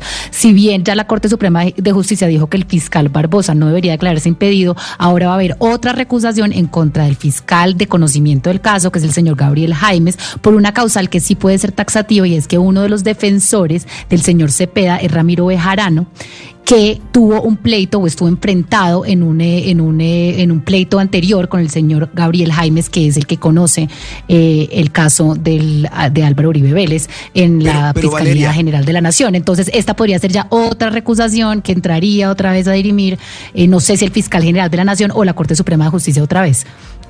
Pero mire, mire Valeria, que esta decisión de las dos más trascendentales que ha tomado la Corte habla muy bien de la autonomía que se pide para la Corte Suprema de Justicia. Primero, trasladar todo el proceso del, fi- de- del expresidente Álvaro Uribe a la Fiscalía cuando Uribe y todos los uribistas consideraban que la Corte no lo iba a hacer. Efectivamente lo hizo. Trasladó a la Fiscalía, le dio la competencia a la Fiscalía para que la Fiscalía sea la que lleve adelante la investigación. Y la que acaba de tomar hoy de manera unánime, de rechazar la recusación contra el fiscal Barbosa también habla de la autonomía que tiene la Corte a la hora de tomar estas decisiones. De tal manera que me parece a mí que este tipo de decisiones son las que terminan fortaleciendo a, una, a, una, a un sistema judicial que muchas veces ha sido cuestionado porque se dice que es politizado, porque se dice que toma decisiones de, Digamos- de- de- con, con rigor político más que, más que jurídico. Y doctor Pombo, yo sí creo que en este momento habría que destacar por lo menos ese carácter, ese talante de la Corte Suprema al tomar estas dos decisiones. Eh, sí, Oscar, así es. Comparto lo que usted acaba de afirmar, pero digamos tres cosas cuando menos. La primera que la tomó la sala plena, unánimemente la sala plena, es decir, allende, más allá de la sala de instrucción penal. Y eso es importante porque ahí hay civilistas y ahí hay comercialistas y ahí hay, es decir, no está intrincado todo el, el, andamiaje criminal que los furibistas fanáticos le atribuyen a la Corte Suprema de Justicia, sala de instrucción penal. Segundo, la recusa eh, es importante conocer las razones por las cuales la Corte Suprema de Justicia decidió no adelantar esa recusación, decidió no concederla, porque me parece que eh, puede haber unas razones solo formales o de procedimiento. Una de ellas muy acusada es que la recusación se eh, radica inicialmente frente al fiscal general de la Nación y no tenía que acudir directamente a la Corte Suprema de Justicia para permitirle precisamente estudiar al fiscal si estaba o no dentro de alguna de las causales taxativas de recusación. Y tercera cosa que me parece importante decirla, lo cierto de todo esto es que el caso del expresidente Álvaro Uribe Vélez queda en la Fiscalía manéjese a través del fiscal general o del fiscal Jaimes o del fiscal Perencejito. Lo cierto es que ya queda en la fiscalía y eso es un hecho político indiscutible. Pero debe ser la, la, decisión debe ser por temas de fondo y no de forma, Pombo, porque recuerde que primero la recusación la decidió el mismo fiscal, dijo yo no estoy, digamos, declarado impedido, y después entonces pasó a la Corte Suprema de Justicia. Entonces, ese trámite que usted dice ya se cumplió y entonces la Corte Suprema de Justicia dijo no, acá no hay una amistad íntima, que era básicamente lo que habían reclamado y lo que habían denunciado eh, los abogados del señor Cepeda, y dijo vuelve y baja o vuelve o vuelve y se lo entregó a la fiscalía, pues porque usted sí tiene eh, conocimiento y sí tiene como por qué conocer del caso. Ahora, lo que le digo es, hay que recordar que el fiscal eh, Barbosa le entregó el expediente de Uribe al señor Gabriel Jaimes y aquí va a haber otra recusación. Pero ahí es donde yo... Con el funcionario de la fiscalía que conoce en este momento el proceso. Pero entonces, Pombo y Valeria, y es donde yo les pregunto a ustedes como abogados de la mesa, ya la Corte Suprema tomó la decisión, como nos lo cuenta Oscar Montes, unánimemente 22 votos de los magistrados para decir el fiscal Francisco Barbosa no tiene ningún tipo de impedimento para negar la solicitud de impedimento que decía que, pedía la defensa del eh, senador Iván Cepeda. Ahora, ya que dicen que el fiscal Barbosa no está impedido, igual el fiscal Barbosa no es el que va a estar al mando de esa investigación sino que va a seguir el fiscal Jaimes, que era el que él había designado. Es decir, las cosas siguen igual a como se conocían desde un principio, antes de que se, antes de que se hiciera la solicitud de revelar a Barbosa de esa investigación.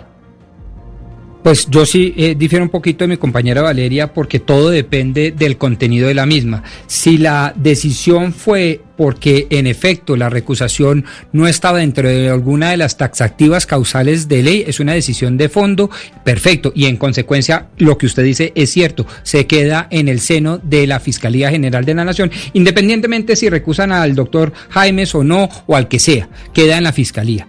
Pero si es por razones de forma de procedimiento, hay una interpretación jurídica que me parece válida, y es que la Corte Suprema en sala plena dice, oiga, yo no le admito esta recusación por estas razones, eh, razones razones de procedimiento, pero una vez se superen estas razones de procedimiento, yo, Corte Suprema de Justicia, tomo una decisión de fondo. Por eso digo que hay que mirar el contenido mismo de la decisión para pues poder hay que mirar el auto. su alcance. Hay que mirar el auto, pero seguramente, yo creo que seguramente en, en, este plano estamos ante un tema de fondo y la verdad es que lo que hay que esperar es mirar a ver el auto, a ver qué va a ocurrir y también, pues digamos, ver lo que yo, yo insisto, hay que mirar qué va a pasar con el fiscal Gabriel Jaimes, porque al final entonces aquí van a meter otra recusación y entonces ahí le toca al fiscal Barbosa, que ya tiene el aval de conocer el caso, de pronto nombrar a otro fiscal delegado ante la Corte para que conozca del, del proceso de Uribe.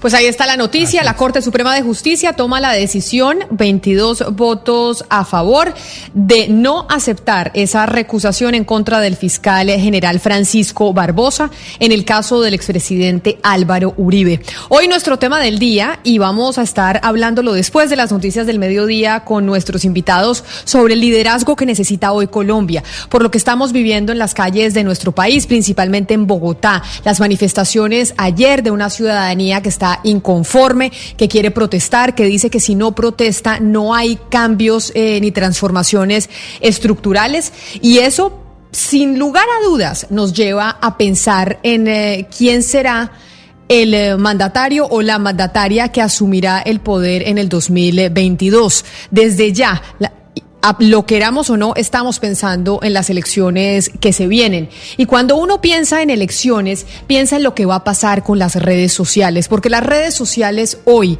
juegan un papel fundamental dentro de la política e incluso también en medio de las protestas, Gonzalo. Y una de las redes sociales que más em, tiene, pues, injerencia dentro de la ciudadanía es Facebook. Y de hecho, recientemente se han hecho algunos hallazgos importantes sobre el papel de Facebook en las actuales elecciones en los Estados Unidos, que cuando miramos hacia Estados Unidos, cuando vemos lo que está pasando con Facebook, decimos, esto similar está o puede pasar en Colombia. Pues la semana pasada Camila la compañía anunció que desmanteló una red de cuentas falsas que propiciaban fake news, eh, unas fake news que estaban ligadas a la agencia de inteligencia rusa, en las que se podía leer o se podía interpretar que había algún tipo de mensaje oculto que al final iba a influenciar sobre lo que iba a ocurrir, valga la redundancia, en las elecciones en los Estados Unidos. Precisamente la compañía ha anunciado eh, una nueva política en la en el reenvío de información a través de su Messenger y ha dicho que las personas no podrán reenviarle a más de cinco eh, seguidores o contactos una noticia a la vez. Esto básicamente, Camila, para acabar con, esa con esas redes de fake news que están inundando sin duda alguna el contenido de Facebook. Eso también ha ocurrido, Camila, en Bolivia. La compañía anunció que junto con el FBI desmanteló una red de cuentas falsas que lo que hacían era hablar bien de la presidenta actual del país y tal vez despotricar en contra de las políticas del gobierno de Nicolás Maduro y del gobierno de AMLO en México. Es decir, Gonzalo, que en Facebook se encontraron que la presidenta interina de Bolivia, Yanine Áñez, o Áñez, que estuvo aquí presente, yo me acuerdo siempre de ella porque el presidente Duque la invitó a su programa de prevención y acción, que ella y su gobierno interino contrataron unas cuentas falsas en, en Facebook o una estrategia de cuentas falsas en Facebook, ¿es lo que le entiendo? Efectivamente, Camila, el gobierno de Bolivia, el gobierno interino, por llamarlo así, habría contratado a una compañía que se encargó de crear cuentas falsas para generar movimiento, primero positivo o en pro de esta presidenta interina y también para contradecir, para batallar en la red social contra el movimiento del presidente Nicolás Maduro y el movimiento de AMLO en México. Eso ya está comprobado. Mm, Facebook dijo que desmanteló la semana pasada esa red, repito, de una empresa que fue contratada por el gobierno interino de Bolivia para auspiciar eh, el poderío o la favorabilidad de Añez dentro de la presidencia de ese país. Pues entonces, eh, muy delicado eso, porque como le digo, lo que pase con Facebook, básicamente, Gonzalo, lo que estamos viendo en Estados Unidos, lo que vemos en Bolivia, es lo que empieza a pasar aquí también en Colombia. Y ahora que tenemos manifestaciones, que a través de las redes sociales se mueven muchas pasiones, pero sobre todo también mucha desinformación, y como la campaña presidencial aquí ya arrancó. Es así, es así Camila, y por eso le tengo un invitado en línea eh, que se conecta con nosotros vía Zoom eh, para hablar un poco de cómo Facebook puede trabajar en contra de esas fake news. Él se llama Joseph Steinberg, él es experto en ciberseguridad, eh, es autor del libro Cybersecurity for Dummies, es columnista de la revista Forbes y ha hablado mucho de eso, de, de cómo la compañía puede batallar o darle la batalla a este tipo de noticias falsas. Señor Steinberg, gracias por acompañarnos a esta hora desde los Estados Unidos. Thank you very much for having me. Señor Steinberg, ¿es posible o Facebook pudiese tener la capacidad real de combatir las fake news que a diario inundan a esta red? So, this is not an all or nothing type of situation. There's no way to eliminate all untrue stories from a major social platform. They're trying to achieve at least, you know, some level of, of protection, essentially to prevent stories that could be believed by the masses from going viral. There's no way we could stop you or anybody else from putting something online that's false. But we essentially what the, the real fear is things that look like they're real news reports, especially related to the US election in the US, uh, going viral and millions and millions of people seeing them and then believing them uh, or being reinforced by other fake news stories. That, that's where the, the concern is. And so they're trying to cut down on that.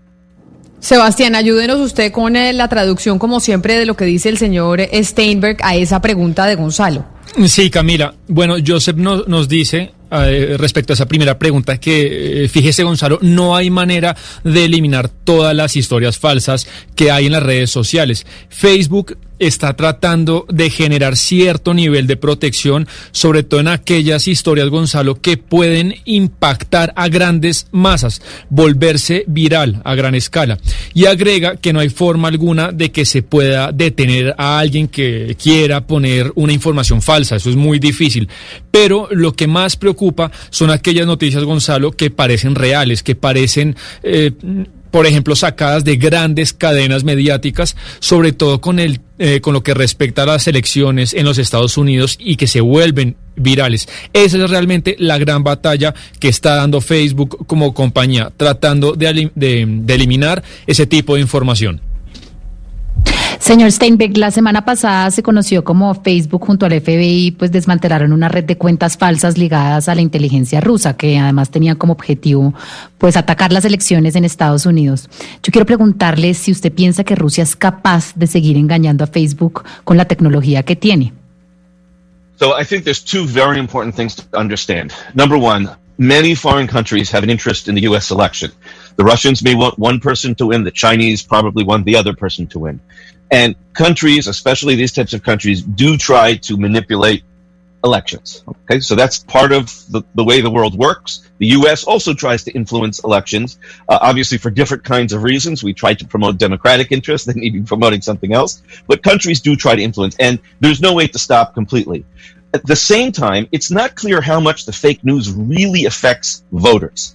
Um, and I worry a lot more about other kinds of fraud. What scares me a little bit more is that the U.S. election system, unlike most countries, is very decentralized. Every state runs its own elections and is responsible for them. And this year, because of COVID, a lot of people are voting by mail.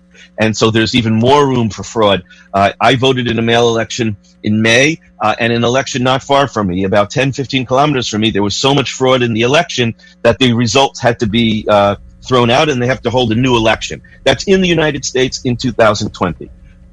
Valeria, bueno, lo primero que nos dice es que hay dos cosas que usted tiene que entender. Una es que muchos países, es cierto, están interesados en las elecciones en los Estados Unidos. Rusia, por ejemplo, es un país, la China es otro. Y este tipo de países hacen lo posible por influenciar en las elecciones. Así, así funciona el mundo. Y también dice que los Estados Unidos también hace, por supuesto, lo posible por influenciar en algunas elecciones, pero quizá con otro propósito, con propósitos más democráticos o quién sabe qué otros fines. Y al mismo tiempo, Valeria, pues no está claro realmente cuánto afectan las fake news sobre los votantes. Dice Joseph, hay posibles fraudes más preocupantes eh, que estos, como por ejemplo el sistema de votación de los Estados Unidos, el cual es muy descentralizado a diferencia de lo que pasa de otros sistemas electorales eh, que pasan en el mundo. Y Valeria le, pone un ejemplo que es el sistema de votación por correo que se dará en estas elecciones por el tema de la pandemia. Y nos cuenta Valeria que él, por ejemplo, votó en una elección por mail eh, a 15 kilómetros de su casa y dice él que hubo allí mucho fraude. Pero, señor Stenberg, mire, hablando precisamente sobre la influencia en los votantes, hay un gran debate entre la influencia que pueden tener los medios tradicionales como la radio, la televisión, los periódicos y las redes sociales en la capacidad que tienen de persuadir al elector. ¿Usted cree que los medios tradicionales son los que tienen la última palabra sobre las decisiones electorales de los votantes o sobre la influencia en esa decisión? That is a great question. You know, we used to say that the media as a whole played a big, big role in electing presidents, right? Because if, you know, the media liked the president and they, you know, throughout the media they spoke positive and that could have a big effect. However, and this is such a big change that happened in 2016, there were no, zero, none major media sources that endorsed Donald Trump. There were hundreds that endorsed Hillary Clinton. There were even some that endorsed a third party candidate, and Trump still won. So the big question is do people really listen to any of these stories and really follow that? Or are they thinking from themselves, evaluating everything they hear, knowing that a lot of it is not true? A lot of the things the candidates themselves say is not true. Trump doesn't always tell the truth. Biden doesn't always tell the truth, right? So people are used to being lied to in elections. And the question is whether they just ignore all of that and they're voting based on other things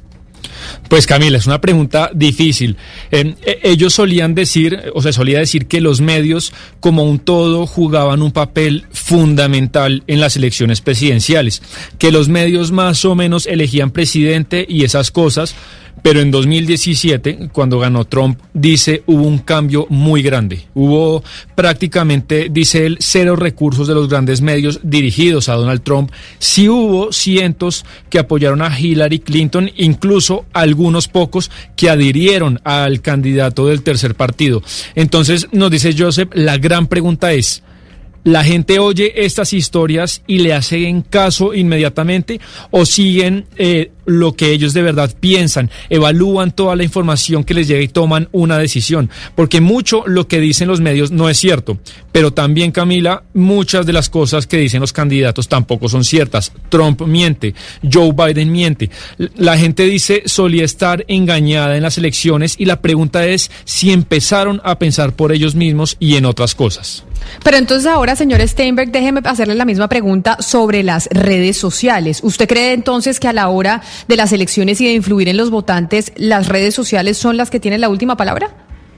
Or the things that they're seeing on social media, on Facebook, on Twitter, etc., influencing them not by the story, but, but what their friends are saying. So, you know, if my friends are all saying the same thing about a candidate, does that make me more likely to believe that and to vote that way? Or does it have no effect on me? And you know, maybe I won't discuss it, but when I go into the voting booth, I do something different. You know, when the media all says vote one way, when they do polling, people say, oh, "Of course, I'm going to vote that way." But when they actually go into the voting booth, they do differently. So that's why I really wonder, you know, with all the fake news out there, does it really make a difference? Did any swing states really change in 2016 because of fake news? I don't believe it. How many Americans went into the voting booth and voted the way they did because they read a story that was completely not true? I think it's a very, very small number. Camila, pues eh, dice Joseph que las cosas que la gente está viendo en las redes sociales eh, realmente en lo que terminan influenciando es en el entorno y en los amigos eh, de estas personas. Si sus amigos, de, por ejemplo, la gente repiten las mismas cosas sobre un candidato, pues eso lo hace más propenso a creer en eso y a votar de cierta manera, pues él se lo pregunta, o eso no tendrá mayor efecto en su decisión. Eh, dice, podemos discutirlo, pero por ejemplo, llegar a la urna y, hacer otra cosa, la gente cuando llega a la urna termina decidiendo de otra manera. Pero cuando, por ejemplo, toda la prensa dice vote de cierta manera, vote de cierta manera, llegan las encuestas y, y la gente dice, por supuesto, claro, eh, voy a votar de cierta manera, pero de verdad, cuando la persona llega a la urna, hace lo contrario, vota de otra manera. Y esa es la cuestión que a él le interesa. Y con todas eh, estas fake news, Camila, que hay por ahí, eh, pues él cree que las fake news no hacen la diferencia. Él no cree que las fake news eh, fueran de verdad el factor diferencial. Se pregunta él finalmente, ¿cuántos norteamericanos votaron por lo que leyeron en una historia que no era cierta en las redes sociales? Él cree que es un número muy reducido de personas. Entonces, basado en lo que se dice, lo que traduce eh, el señor Sebastián Nora, señor Steinberg, usted se concluye de una vez que Facebook y la fake news eh, que se esparcen en esta red no son influyentes en los resultados electorales de los Estados Unidos? Well, I think the biggest influence that they have and, and they could influence is actually not the issue of fake news. It's getting people to show up and vote, right? Social media platforms have the ability to bring out large numbers of people to vote, to remind them to register to vote, to remind them to mail in their ballot. That may end up being the biggest way by far that the social media platforms influence people. Because in the United States, usually about half the population doesn't vote in the presidential election. So if you can get just a few more percent in a swing state to show up and vote, you can change the results. That has nothing to do with fake news. That has nothing to do with real news. It's just getting people to show up and vote.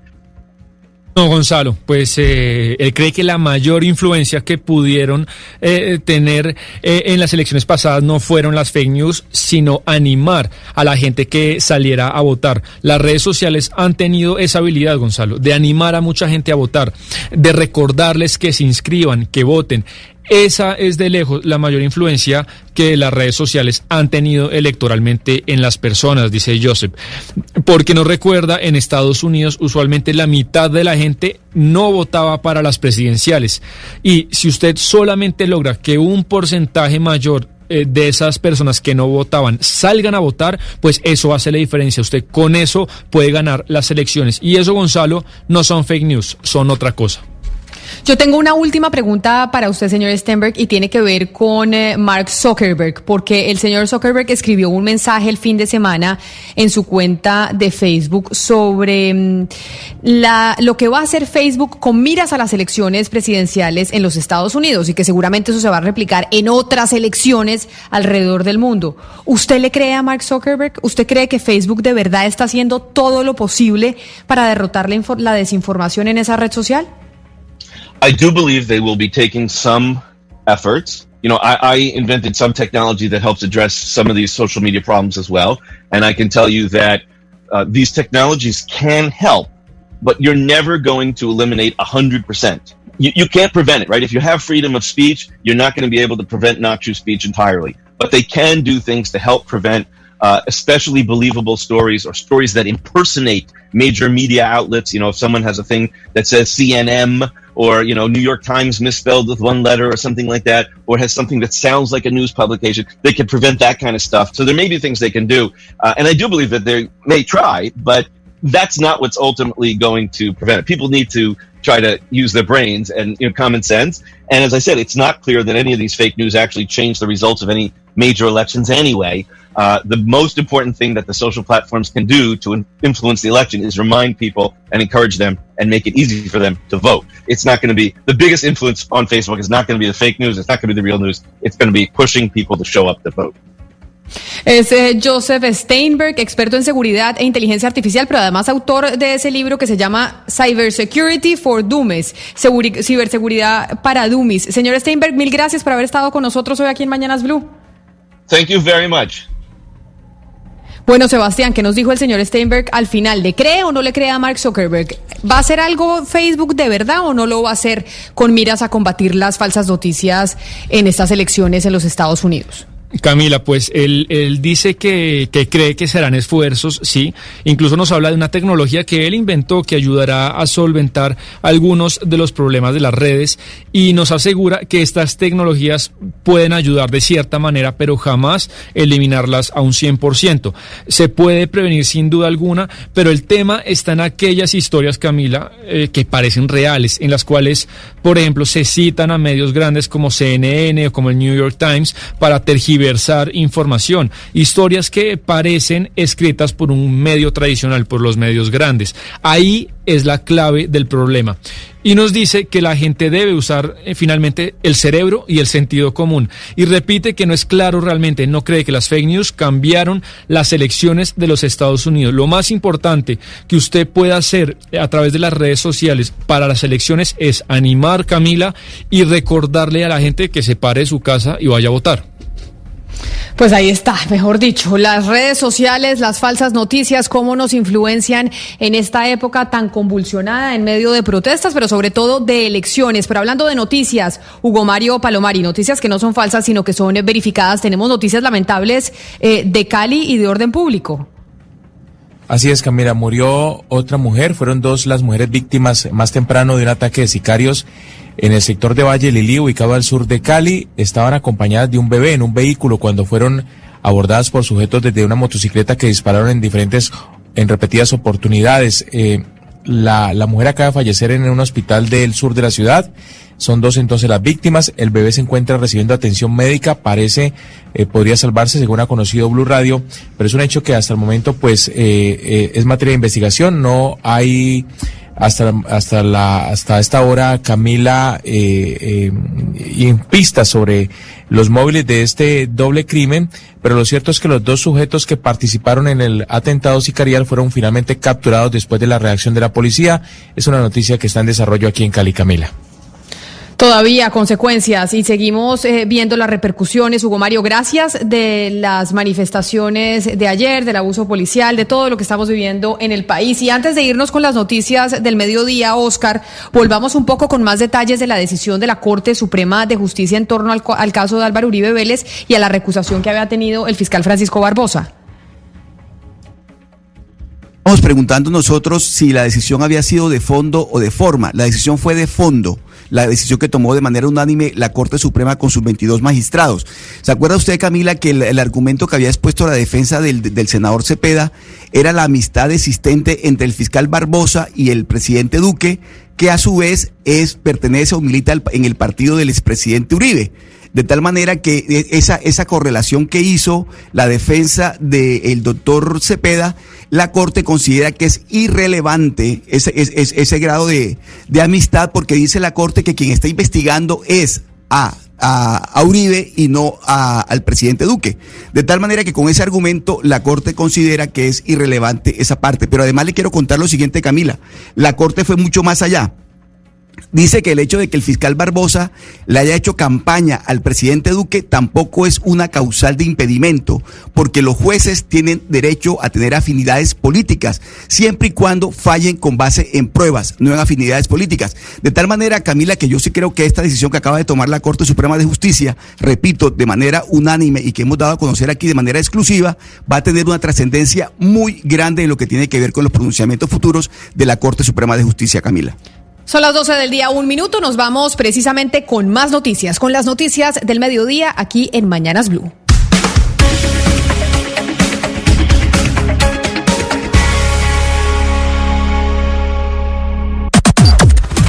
Las noticias del mediodía en Mañanas Blue.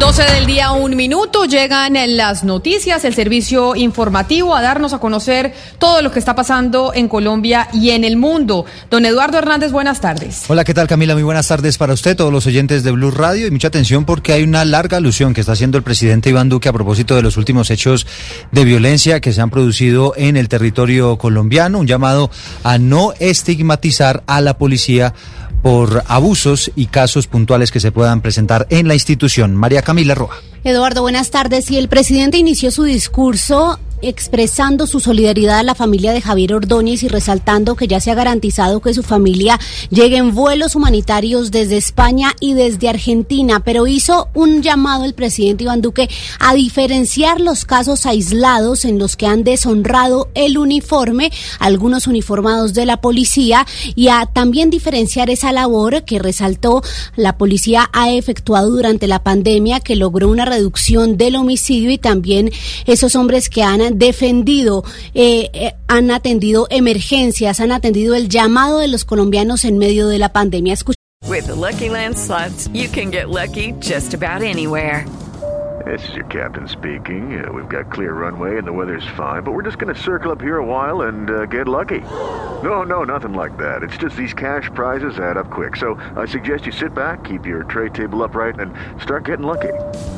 Play for free at LuckyLandSlots.com. Are you feeling lucky? No purchase necessary. Void where prohibited by law. 18 plus terms and conditions apply. See website for details. Escuchemos al presidente. Pero también son muchos de estos policías, hombres y mujeres, que están en los cuadrantes, que protegen al vecino, que reciben una llamada, que atienden una emergencia. Cuestionarlos a ellos en una generalización es injusto. Pero además, estigmatizarlos es aún más injusto. Todos condenamos los hechos de violencia. Todos condenamos los hechos dolorosos que llevaron a la situación que vivió Javier Ordóñez. Camila Eduardo, el presidente Iván Duque garantizó, aseguró que como gobernante garantizará que se esclarezca esta situación rápidamente. Resaltó que el caso ya está en manos de la fiscalía y aseguró que también espera que la policía dé resultados de la investigación interna que está haciendo de este caso. María Camila, a propósito del caso de Javier Ordóñez, hubo pronunciamiento de la Comisión Interamericana de Derechos Humanos. Sí, señor, a través de su cuenta de Twitter, Eduardo, condenaron enfáticamente los casos de brutalidad y abuso policial, según información información pública del 8 de septiembre, cuando murió Javier Ordóñez, asegura la Comisión Interamericana de Derechos Humanos que observa que en este contexto de protestas por la vida policial en Colombia, varias personas han sido agredidas por la fuerza pública. Resalta que al menos cinco personas perdieron la vida, por lo cual recuerda al Estado su deber de garantizar el derecho a la vida, integridad y libertad de la manifestación. 12 del día, cuatro minutos, y la Fiscalía General de la Nación anunció que las investigaciones de los policías por la muerte de Javier Ordóñez se mantendrán en la justicia ordinaria y no en la justicia penal militar. Juan Esteban Silva. ¿Qué tal? Muy buenas tardes. Pues el anuncio lo hizo el fiscal general de la Nación, quien ha expresado que avanzan ya las indagaciones en relación a la muerte del ingeniero aeronáutico y estudiante de Derecho Javier Humberto Ordóñez tras un procedimiento policial realizado en el occidente de Bogotá. El fiscal Francisco Barbosa. Por la gravedad de la afectación evidenciada y por la competencia, el día de hoy he designado un fiscal especializado de la Dirección de Derechos Humanos para que con rapidez y debida diligencia lleve a los responsables ante la justicia. De igual manera, la Procuraduría anunció que se investigará el caso por poder preferente. Son las 12 del día y 5 minutos y a esta hora nuevamente hay desmanes en el barrio Suba Rincón. Hay varias personas que intentan destruir lo poco que quedó del CAI de ese barrio. José Luis Pertus, ¿qué pasa hasta ahora? Eduardo, buenas tardes. Los saludos desde el barrio Suba Rincón. Aquí la gente sigue atemorizada porque el vandalismo se ha tomado este sector del noroccidente de la capital desde anoche cuando comenzaron los desmanes justo al frente del CAI. La, la policía en este caso no hace presencia, le quiero contar que aquí ha sido un trabajo un poco complicado en el tema de eh, todo lo que tiene que ver con el orden público. Los vecinos, por ejemplo, están atemorizados. Desde noche algunos no pueden salir. Buenas eh, tardes, bienvenido a Blue Radio. ¿Cómo ha sido la situación en las últimas horas aquí en Suba Rincón? Cuéntenos. Muy, buenas tardes, muy complicado. Acabaron con el CAI, quedamos sin, sin, sin, seguridad de nada. Acabaron con el CAI del Rincón y solo vándalos, acabando con todo el sector. O sea, sembrando el terror. Eh, ¿Y qué vamos a hacer sin la policía? ¿Qué es lo que nos cuida? Aquí, Eduardo, la situación es que algunos negocios han tenido que cerrar, algunas casas también permanecen cerradas, las personas no salen, porque un grupo por lo menos de unos 50, 60 personas quieren destruir lo que queda del CAI, están armados con macetas, algunos con cuchillos, con herramientas para tumbar lo que queda del CAI y de paso pues amenazan a algunos comerciantes y algunos pobladores de eh, la comunidad que vive en este sector del noroccidente de Bogotá. Gracias, José Luis. Son las 12 del día, seis minutos, y seguimos con las consecuencias que dejaron las manifestaciones y la represión policial ayer en Bogotá. Cerca de 100 mil usuarios están viendo afectados y se vieron afectados esta mañana por los más de 130 buses que fueron vandalizados en la capital. La situación más compleja se sigue presentando en los límites entre Soacha y Bogotá. Silvia Charri. Mire, las cifras son impresionantes. El sistema Transmilenio reporta a esta hora 134 buses vandalizados. De estos, 14 fueron incinerados, por lo que terminaron en pérdidas totales. Asimismo, dicen que cinco estaciones de Transmilenio fueron afectadas en su infraestructura y que todo esto en pérdidas suma más de 14 mil millones de pesos. Y nos encontramos justamente en uno de los puntos más críticos de la capital del país en la estación de Transmilenio de Bosa, sobre la autopista sur. En este punto hay eh, siete articulados hechos eh, cenizas, muchos de ellos siguen eh, sin apagarse. Incluso ya se empiezan a llevar algunos articulados de Transmilenio con una grúa que están siendo arrastrados en este momento para despejar el carril que impide la movilización por el sistema desde Soacha. Siguen cerradas las estaciones de Bosa en la que nos encontramos, pero también en Soacha las de la de Despensa, León 13, Terreros y San Mateo, debido a que no ha sido posible, por supuesto, el paso de los buses eh, por los escombros que quedaron eh, tras los desmanes. Y en realidad no fue un solo almacén el de D1, sino tres los que fueron saqueados anoche por vándalos. La cadena sacó un comunicado este mediodía, Lady Esprilla. Así es, con las protestas que sucedieron anoche, tres almacenes de la cadena de uno se vieron afectados. Según el comunicado publicado hoy por D1, fueron saqueados los almacenes ubicados en CST Bosa Esperanza, el de la calle 80 Sur, el de Suba Gaitana con carrera 129 y el de Suba Aures con avenida calle 132. A pesar de los saqueos, afortunadamente ninguno de los empleados de los almacenes se vio afectado y D1 sigue trabajando en restablecer el servicio en estas sedes. Y ahora nos vamos para Medellín porque en la capital antioqueña hay tres capturados por los, por los desmanes de ayer en contra de la Policía Nacional. Sebastián Palacio. Buenos días. A esta hora hay completa calma aquí en el comando de la Policía Metropolitana del Valle de Aburrá. Las autoridades han acordonado nuevamente la zona. Me encuentro con el coronel Omar Rodríguez, es el subcomandante de la Policía Metropolitana. Coronel, bienvenido a Blue Radio. ¿Cuál es el balance, el resultado? ¿Cuántas personas capturadas hubo lesionados en el área metropolitana? El balance son tres personas capturadas, un policía lesionado con un arma contundente en el corregimiento de San Antonio de Prado, donde en horas de la noche a 80 personas intentaron de manera vandálica, violenta, con bombas incendiarias, eh, atacar nuestras instalaciones de policía. Muchas gracias, coronel. El llamado a la calma es el mensaje que entregan las autoridades. Información desde Medellín, Sebastián Palacio, Blue Radio. Vamos a Cartagena, allí fueron convocadas diferentes jornadas de manifestaciones contra el abuso de la policía. Dálida Orozco. Organizaciones sociales y estudiantiles convocan en Cartagena distintas jornadas de protesta y rechazo al abuso policial, no solo por la muerte del abogado Javier Ordóñez en Bogotá, sino en especial por la muerte de Harold Morales, un joven de 17 años que, según denuncia la familia, murió a manos de uniformados de la policía de Cartagena en el barrio San Francisco. Hoy, en horas de la tarde, se llevará a cabo una velatón en el lugar donde murió Harold Morales, en el barrio San Francisco. Mañana está programado un plantón frente al comando de la policía del barrio Manga y el sábado fue convocado una movilización pacífica. Y ahora vamos a hablar eh, de coronavirus a las 12 del día 10 minutos porque el INVIMA advirtió que se han presentado decenas de fallas con algunos ventiladores mecánicos provenientes de la China que sirven para mantener con vida a los pacientes más graves por COVID-19. Dice la entidad que muchas se apagan repentinamente, María Camila Castro. El INVIMA fue notificado de 34 eventos e incidentes serios relacionados con fallas de funcionamiento durante el uso de ventiladores mecánicos marca Eternity, modelo SH300, en los cuales informa que durante su funcionamiento dejan de ciclar o se apagan de forma inesperada. Adicionalmente, entregan datos alterados de los parámetros ventilatorios, lo cual no permite la sincronía entre paciente y ventilador, situaciones adversas que ocurrieron durante la terapia respiratoria asistida con pacientes confirmados con COVID-19. Los hechos se generaron en 11 instituciones hospitalarias de diferentes ciudades del país y han sido reportados desde el 31 de julio a la fecha. Por esta razón, el INVIMA temporalmente ordenó suspender la importación, comercialización y el uso de todos los cereales de estos ventiladores mecánicos fabricados por la empresa Benjin Eternity de China.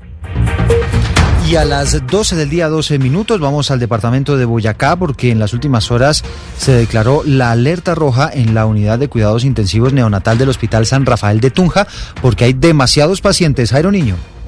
La especialidad llegó a una sobreocupación del 134%.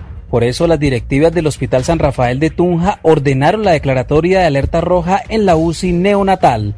Yamid Hurtado, gerente de la institución médica. Todos los trabajadores estarán en disponibilidad permanente para cumplir la función competente a cada área dentro del plan de emergencia institucional. Esta alerta ya fue reportada al Centro Regulador de Urgencias del departamento, quienes direccionarán los casos que requieran este servicio a otras instituciones que la oferten mientras se supera la emergencia. 12 del día, 12 minutos. Y mientras un informe de la Contraloría Nacional enciende nuevamente las alarmas por los elefantes blancos en el departamento del Meta y en especial en Villavicencio, el alcalde de la ciudad anunció la recuperación en tiempo récord de una obra olvidada por más de 12 años y que se podría poner en funcionamiento en los próximos días. Una buena noticia, Carlos Andrés Pérez. Según la Contraloría General de la Nación, el departamento del Meta ocupa el quinto puesto a nivel nacional por los llamados elefantes blancos, pues en contraste a esto, Felipe Germán, de Villavicencio anunció la recuperación de una construcción que llevaba más de 12 años de abandono. Inicialmente se trataba de un centro de salud, pero ahora será el primer centro especializado materno-infantil. Gracias a Dios lo pudimos hacer. Nosotros consideramos que es importante un tormento que había degenerado prácticamente un sector de la ciudad a lo largo de 12 años, hoy podemos decir que está materializado y que está puesto al servicio de la comunidad de Villavicencio. Al inicio del año, Villavicencio tenía 14 obras inconclusas, pero el alcalde Harman se ha comprometido a que cuatro de ellas serán entregadas este año. En la localidad de Kennedy hay una emergencia por la ruptura de un tubo y un vehículo parece que se le hubiera tragado la tierra. Camila Carrillo. Así es, en toda la primera de mayo con Avenida Villavicencio, localidad de Kennedy, un carro quedó atrapado en un gran cráter en la vía, como si se lo hubiera tragado la tierra. La mitad del vehículo quedó sumido en este hueco en medio de una inundación en la vía generada por una ruptura de un tubo madre, informó Tránsito Bogotá. Según Bogotá Tránsito, a través de su cuenta de Twitter, las unidades de bomberos Bogotá y la Policía de Tránsito realizan labores de rescate del vehículo implicado. Esto ha causado también congestión vehicular, por lo que se recomienda evitar la zona de afectación y tomar vías alternas como la Avenida Ciudad de Cali y Avenida Bosa. La noticia internacional. La noticia internacional tiene que ver con la OEA porque reveló el día de hoy que según cifras oficiales 111 eh, mil venezolanos han retornado a su país desde Colombia y desde Brasil. A la fecha, según la Organización de Estados Americanos, 105 mil venezolanos han retornado de Colombia y 6 mil lo han hecho desde Brasil. La noticia deportiva. La noticia deportiva hoy se define las dos finalistas de la rama femenina del Abierto de los Estados Unidos de tenis que se juega en Nueva York. El primer juego será a las 6 de la tarde entre Jennifer Brady y la japonesa Naomi Osaka. Enseguida de ese juego estarán en la cancha del Arthur Ashe Venus Williams y Victoria Azarenka. Colombia también tendrá hoy actividad en Nueva York con el debut en la rama femenina en silla de ruedas de María Angélica Bernal. El juego está programado para las 2 de la tarde enfrentando a la británica Lucy Schuker.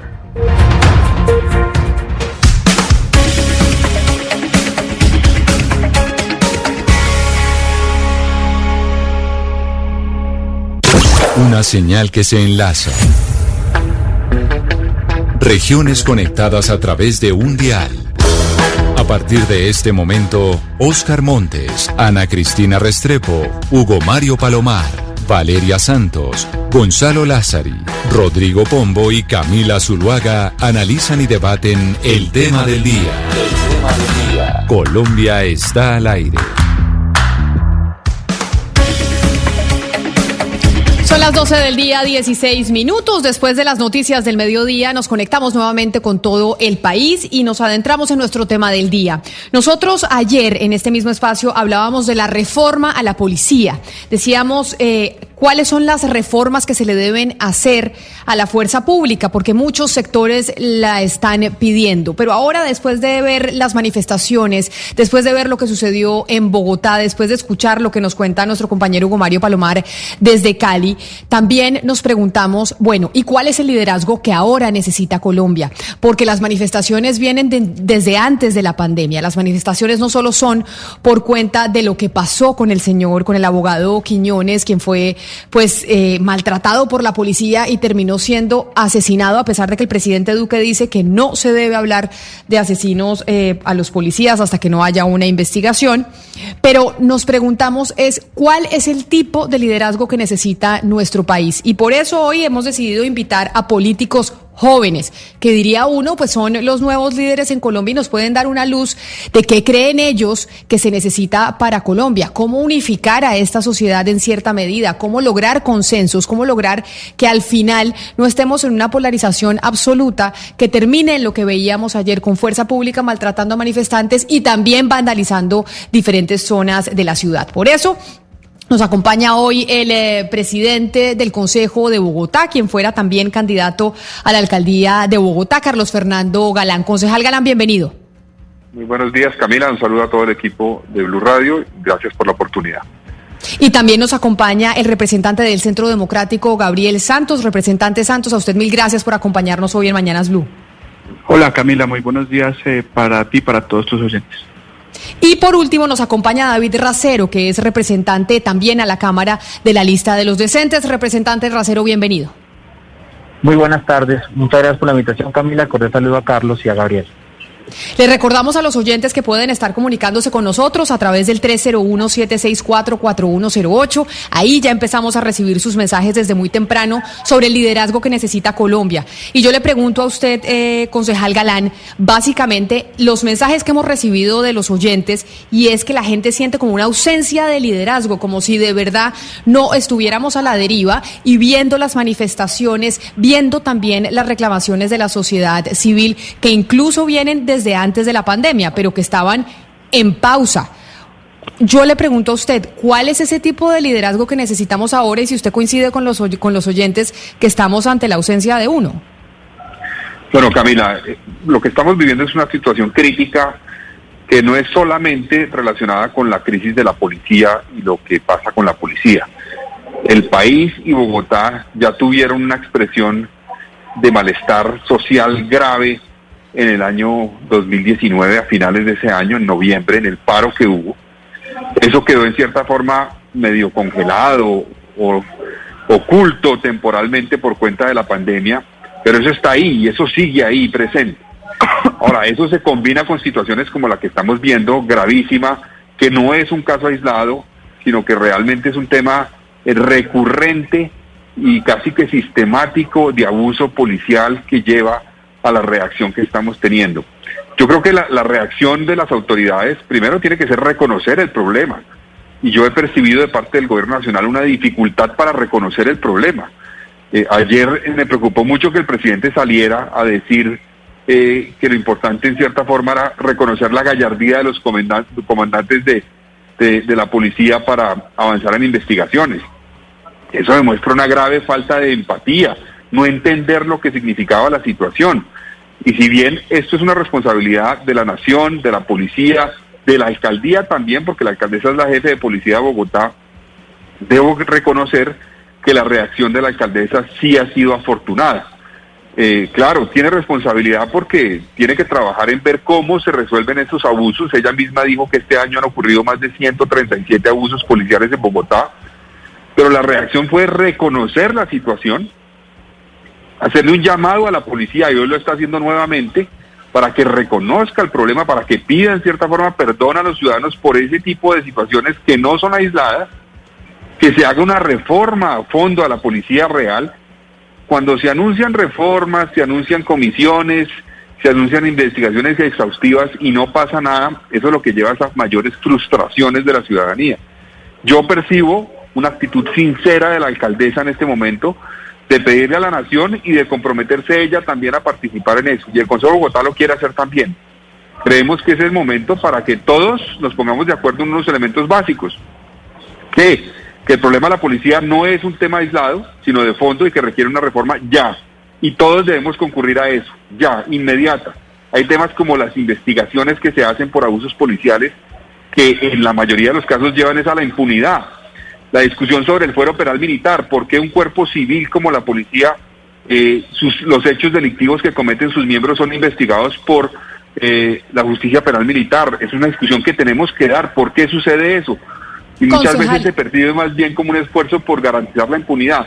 Entonces yo, para resumir, Camila, creo que la reacción de la alcaldesa ha sido más acertada que la del presidente de lejos porque ha reconocido el problema y está realmente comprometida por lo que vemos a enfrentarlo y a solucionarlo. Usted que conoce la ciudad, que está presidiendo el Consejo de Bogotá, yo le pregunto sobre las reacciones que ya usted las está diciendo de la alcaldesa de Bogotá, Claudia López, y del presidente Iván Duque. La forma de comunicar de parte de los mandatarios y las reacciones que están teniendo, ¿incendian o calman a la ciudadanía en sus protestas? Es decir, si vemos una declaración desafortunada del presidente Duque o la falta de reconocer a una de las víctimas, puede generar que la gente se alebreste más y proteste con mayor fuerza en las calles y por eso hay una necesidad de una reacción inmediata en términos de comunicaciones del presidente o eso no tiene nada que ver? A ver, Camila, yo primero tengo que decir que rechazo toda la violencia y no podemos responder con violencia a la violencia del abuso policial, pero tampoco es acertado equiparar cosas que rechazamos que deben ser sancionadas como la destrucción de un bien con abuso policial y con violencia por parte de la policía frente a un manifestante. No se puede equiparar porque evidentemente está en otro nivel.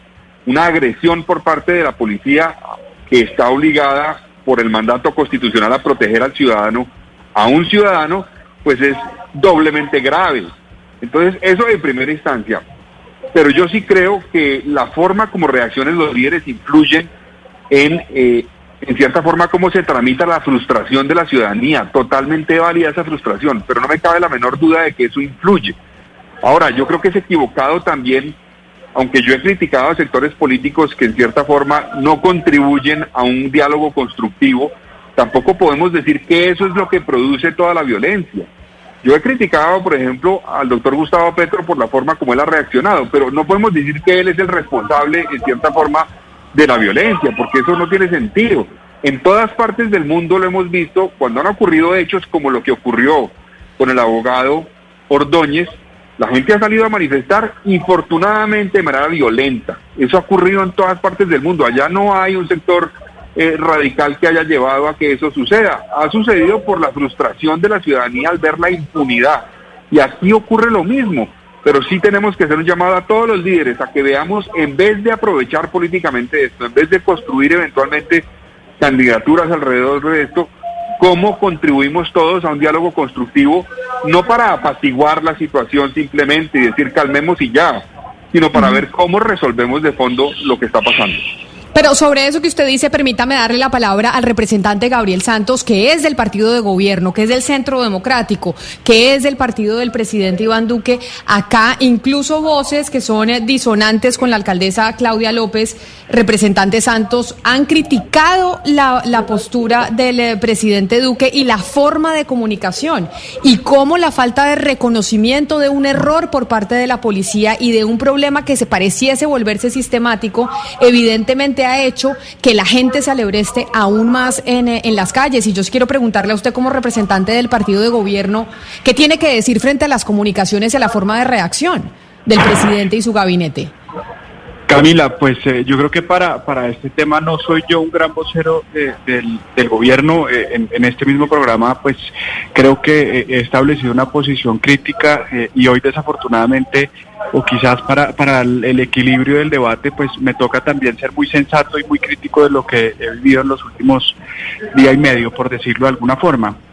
Eh, y yo concuerdo parcialmente con, lo, con, con una aseveración que decía el, el concejal Galán en relación con eh, la manifestación de ayer de considerar Gallardo en la actitud de reconocer que había ocurrido algo eh, sin llamarlo por lo que verdaderamente fue. Yo creo que la evidencia eh, en este momento es abrumadora, es incontrovertible. Eh, acá una persona muere por el mal obrar de unos policías eh, y eso se constituye en un homicidio y decirlo en otros términos, pues por supuesto que no solo revictimiza a la familia de la persona que hoy ya no se encuentra con nosotros, sino por supuesto enardece a una sociedad que hoy en día pues no, no, no, no tiene esa conexión eh, con la fuerza pública, que ha perdido la confianza en la fuerza pública y eso en ninguna forma ayuda a restablecer esa, esa confianza.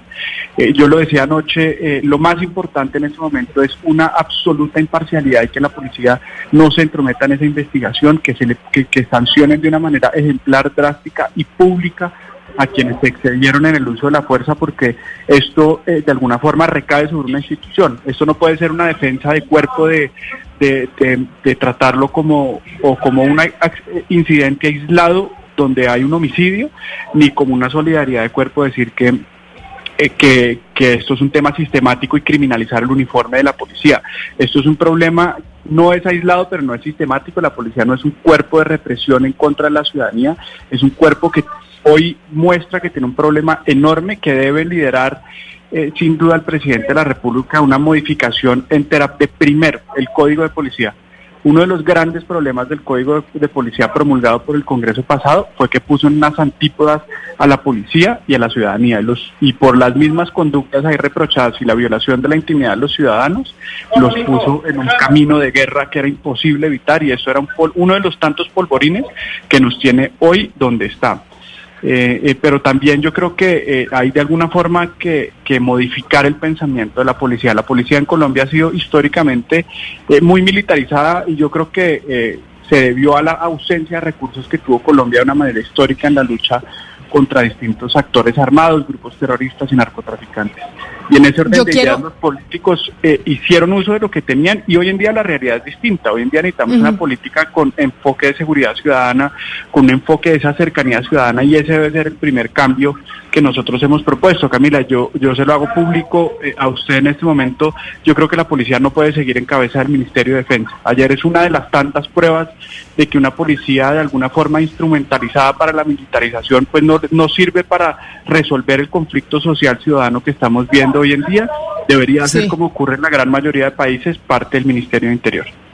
Permítame porque por ejemplo, el concejal Galán decía y mencionaba al eh, senador Gustavo Petro y muchos han, salido a culpar al senador Gustavo Petro que él estaba usando desde las redes sociales, que porque hay un sector que avala, por ejemplo, que haya vandalismo. Hay un sector del país que piensa eso y por eso yo quiero, quiero preguntarle al representante David Racero sobre eso, sobre ese sector de la población que dice aquí se está utilizando también esto de manera política, acá se está usando a la que la gente salga a las calles, a que vandalicen los CAIs, a que saquen eh, cosas de establecimientos públicos como los supermercados, los cajeros, a que incendien buses, etcétera, etcétera.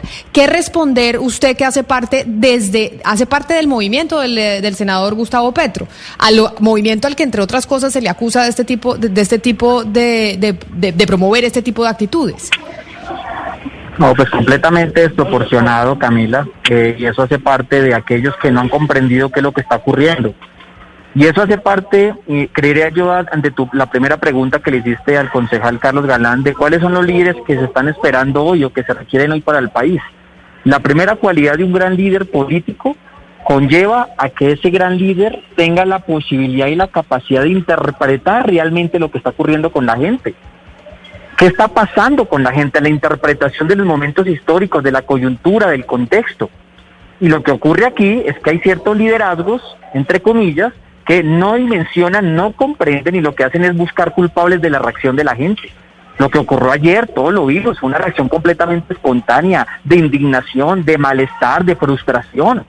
Entonces, querer indilgarle eso, lo que pasó ayer, a un sector político, y en este caso a Gustavo Petro, porque ya lo cogen siempre a él como, como, como, como escudero de batalla, ¿no? Para tratar de desviar y desviar el problema y desviar las preguntas que tenemos que hacernos realmente, como lo que es la violencia policial, como lo que es la capacidad de mando político sobre los policías, porque lo que pasó anoche es que el gobierno, el gobierno distrital no mandó, hubo cuatro, cinco, seis horas donde no hubo control político sobre la policía como está contemplado en la Constitución.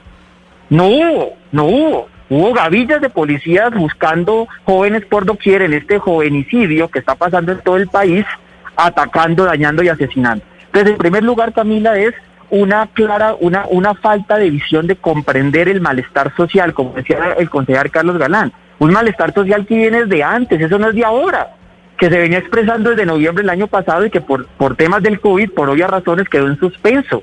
Pero las demandas, las necesidades no fueron satisfechas y peor aún, se agudizaron. Hoy tenemos más pobres, más desempleados, personas que están pasando momentos muy difíciles.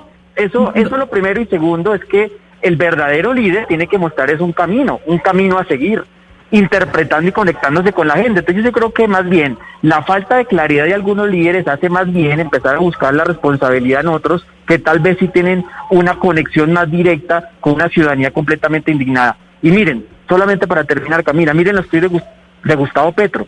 Hoy todos los tweets que ha puesto, ¿no? Y desde ayer, él llama siempre a la movilización pacífica, a la movilización pacífica con alegría, de no dejarnos provocar. Y es ahí, pero, pero eso sí, siempre con movilización siempre Camila, actuando en la calle. una interpelación? Adelante, representante eh, Santos, adelante. Gracias, Camila. Eh, es que yo, eh, negar que Colombia está viviendo un incendio sería una locura, pero también negar que detrás de ese incendio hay un pirómano que desde su casa millonaria en Chía está rociando gasolina a ese incendio, también es una locura. Meterse a la cuenta de Twitter de Gustavo Petro anoche es apabullante, espeluznante y desesperanzador. Verlo retuitear un video diciendo esto es pura policía, poesía, perdón, donde unos jóvenes golpeaban a un miembro de la fuerza pública, eso no lo puede hacer una persona que perdió por poco una elección presidencial y que, y que mueve a millones de personas. Perdón, pero eso no es algo distinto al legitimar la acción violenta en contra del Estado que él dice querer representar en un futuro como candidato presidencial. Yo creo que en medio de esto hay que buscar precisamente devolvernos al día de ayer y buscar cuál es ese tipo de liderazgo que queremos. Si queremos un liderazgo absolutamente ausente, como hay, se hay, hay algo muy importante, hay algo si muy importante lo que un liderazgo incendiario que lleve a legitimar las violencias del país. Yo creo que ayer quedan absolutamente deslegitimadas esas dos formas de gobernar, la de la desconexión absoluta y la de la vandalización absoluta. Sí, hay, hay algo que usted menciona ahí que también es estructural y es muy importante, y es el lenguaje, y no solamente el lenguaje de la oposición, sino también el lenguaje de la misma clase dirigente y del gobierno en este momento. Es un lenguaje que lo que, lo que ha hecho, pues desde que entró al poder, es un discurso del diálogo como signo de debilidad, de la resistencia como delito, y que, claro, cuando pasan estas cosas, lo que hace es mostrar que está eh, furioso y, y reiterar el uso de la fuerza, pues como muestra de poder. Yo le quisiera preguntar al concejal eh, Galán, ¿qué tanto ha influenciado? ¿Cómo podemos cambiar este lenguaje? Porque es que este lenguaje también, el lenguaje desde los, desde las instancias de poder, también es, es un mensaje muy fuerte para la ciudadanía. Pues mire, pues yo les insisto que el, lenguaje tiene que ser de, primero, el reconocimiento de la situación que estamos viviendo. Entonces, apartamos de ahí. Estoy de acuerdo con el, con el representante Santos en el sentido de que en, en el gobierno nacional yo percibo es una desconexión total y una incapacidad total de eh, interpretar a la ciudadanía. Y eso es un caldo de cultivo perfecto para que otros, eh, digamos, busquen azuzar y tratar, más que apagar el incendio, de incendiarlo mucho más, de echarle gasolina al incendio Sí. para que se prenda más y eso permita que avancen sus intereses políticos. Yo creo que aquí la clave es, es reconocer la situación y creo que la forma como la alcaldesa ha manejado es acertado, pero también creo, como decía el representante Racero, que tenemos una discusión que dar sobre el manejo de la policía en Bogotá. ¿Qué pasó? ¿Quién dio las órdenes? ¿Quién controlaba lo que estaba pasando? ¿Quién dio la Concejal orden de disparar? No tiene control la alcaldesa sobre la policía de Bogotá. Eso es parte de la reforma que tenemos que revisar, porque si los alcaldes son jefes de policía, pero la policía no le hace caso porque hay otra cadena de mando donde ellos responden esa a, a la cadena nacional y al ministro de Defensa, pues realmente no son jefes de policía, son una, concejal, pero- forma, pero- una figura eh, de adorno. Entonces eso no puede seguir sucediendo. Si la alcaldesa es la jefe de policía, que sea la jefe de policía. Eh, pero no Concejal podemos Galán, pero a propósito, a propósito de eso, concejal Galán, a propósito de eso que usted está diciendo, le quiero preguntar, porque usted habla de una reforma a fondo real de la policía, es la expresión que usted ha utilizado. ¿Por qué razón la policía, siendo un cuerpo civil, depende del Ministerio de Defensa y no del Ministerio del Interior? ¿Por qué le digo esto? Porque siempre que hay crisis que comprometen a la policía, volvemos al debate de que la policía es un cuerpo civil que debe depender del Ministerio del Interior y no del Ministerio de Defensa. ¿Por qué ha sido yo- imposible que en Colombia eso se dé, se- eh, concejal Galán? ¿Por qué? Yo creo que yo creo que Oscar tiene que ver y lo mencionaba el, el representante Racero me pareció con un tema histórico. Colombia ha sufrido un conflicto armado y la policía que en otros países no tiene nada que ver con ese tipo de actuaciones que, que, digamos que tengan que ver con un conflicto armado en Colombia sí ha asumido ese tipo de, de, de roles. Ustedes han visto la policía en operativos. Usted recordará Oscar que por ejemplo en el operativo si mal no recuerdo, de Raúl Reyes en Ecuador, hubo una participación de la Policía Nacional, por ejemplo, para citar un ejemplo. Entonces, en Colombia, por el conflicto sí. armado, la policía ha sido un cuerpo más, en algunos casos, militar que realmente civil y, y, y policivo. Entonces, eso ha llevado a que sea muy difícil cambiar, pero yo estoy de acuerdo con lo que plantea el representante de Santos. Parte de la reforma es que eso sea realmente un cuerpo civil que dependa del Ministerio del Interior, que además no eh, sus hechos delictivos sean investigados por la justicia penal militar, no, sino por la justicia ordinaria y que también revisemos quiénes son policías, porque eso es otra parte del de- de, digamos del debate que tenemos que dar. Un policía no puede ser cualquier persona, tiene que tener Doctor vocación Galán. de servicio, tiene que tener ciertas herramientas en la formación adecuada. Yo, yo me excuso con ustedes, me tengo que regresar a, a la plenaria. Yo, Ah, bueno, yo puedo... No quiero que entonces- Camila después me regañe en el código. yo, yo puedo apelar a también la posibilidad de responderle a Gabriel Santos, eh, porque me parece un poco injusto, me parece un poco injusto, y miren, yo quiero ser muy sincero, yo, yo no sé de, de, de, de estas cordialidades políticas y diplomáticas y de hablarnos bonito, pero miren, yo sí creo que acá hay un tema de una desconexión del liderazgo político nacional con la gente y especialmente con los jóvenes. una desconexión total.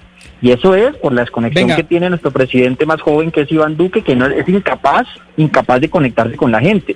Lo que yo veo es un Gustavo Petro, un Gustavo Petro con una facilidad de conectarse con una expresión, una indignación total de la ciudadanía. Entonces, en la- esa, No, esa conexión ella, que tiene. Gustavo Petro con De la gente, la conexión que tiene Gustavo Petro con la gente, entonces ahora es tildada y se le tiene ahora que ahora se le quiere enseñar a Petro cómo hacer política y se le quiere callar y ya se le quiere decir qué tiene que decir y qué tiene que opinar y cómo tiene que escribir. Entonces, No, no, a mí sí me parece que no, no, perdóname, pero es que esa, esa, esa es la discusión, porque entonces ahora que decide, decide a Gustavo Petro que se comporte como los otros que no están haciendo absolutamente nada por su negligencia en el Estado. Entonces, eh, claro, llevar a la violencia es otra cosa y en ningún momento Gustavo Petro que la se le violencia pre- ni nosotros la promovemos. Pero aquí no nos vengan ahora a decir en, con bonitas palabras que la única forma de, eh, de, de, de, de- sedar, porque es que lo que quieren es sedar a la movilización ciudadana, es que nos hablemos bonito. Cuando la ciudadanía está esperando No, no, no. cambios en este país. Entonces, no, no, por favor, no, no, nos vamos a...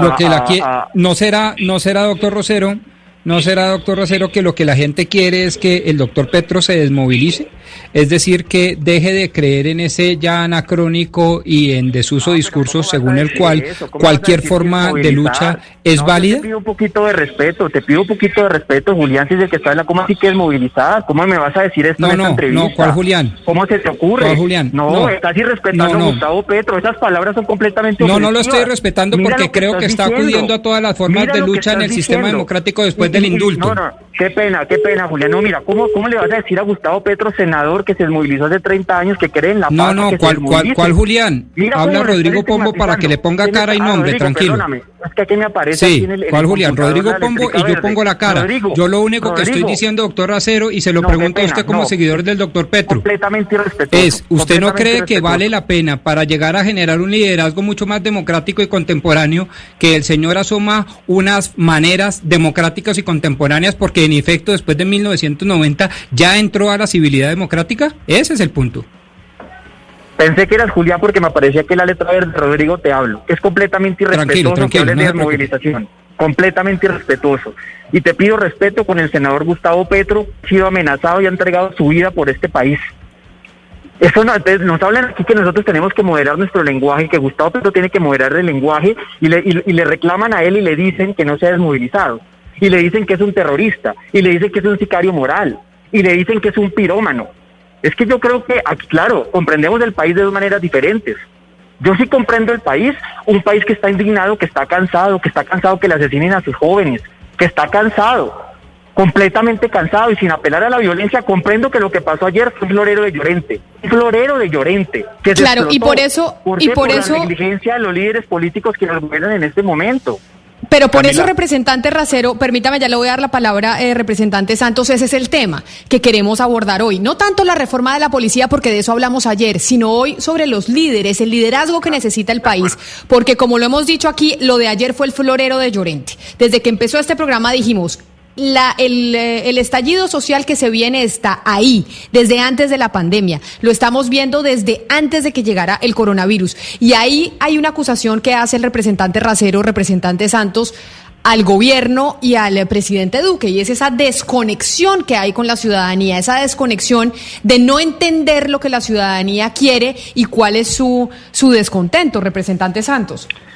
Eh, Camila, perdón, si me, si me permite contestar algo antes, yo creo que eh, en el discurso eh, del representante Racero se ve porque, digamos, porque a mí me genera pánico que, que Gustavo Petro sea una opción viable para la presidencia de la República, es porque ellos confunden eh, la protesta pacífica y la exigencia de sus derechos por una vía democrática con anestesiar a la ciudadanía que yo creo que son antípodas ideológicas. Yo creo que eh, históricamente el mundo ha visto unas protestas pacíficas que han paralizado lo que, lo que, lo que ha pasado en el mundo, que han paralizado sistemas democráticos hasta tal punto que los han obligado a modificarse si es lo que buscan.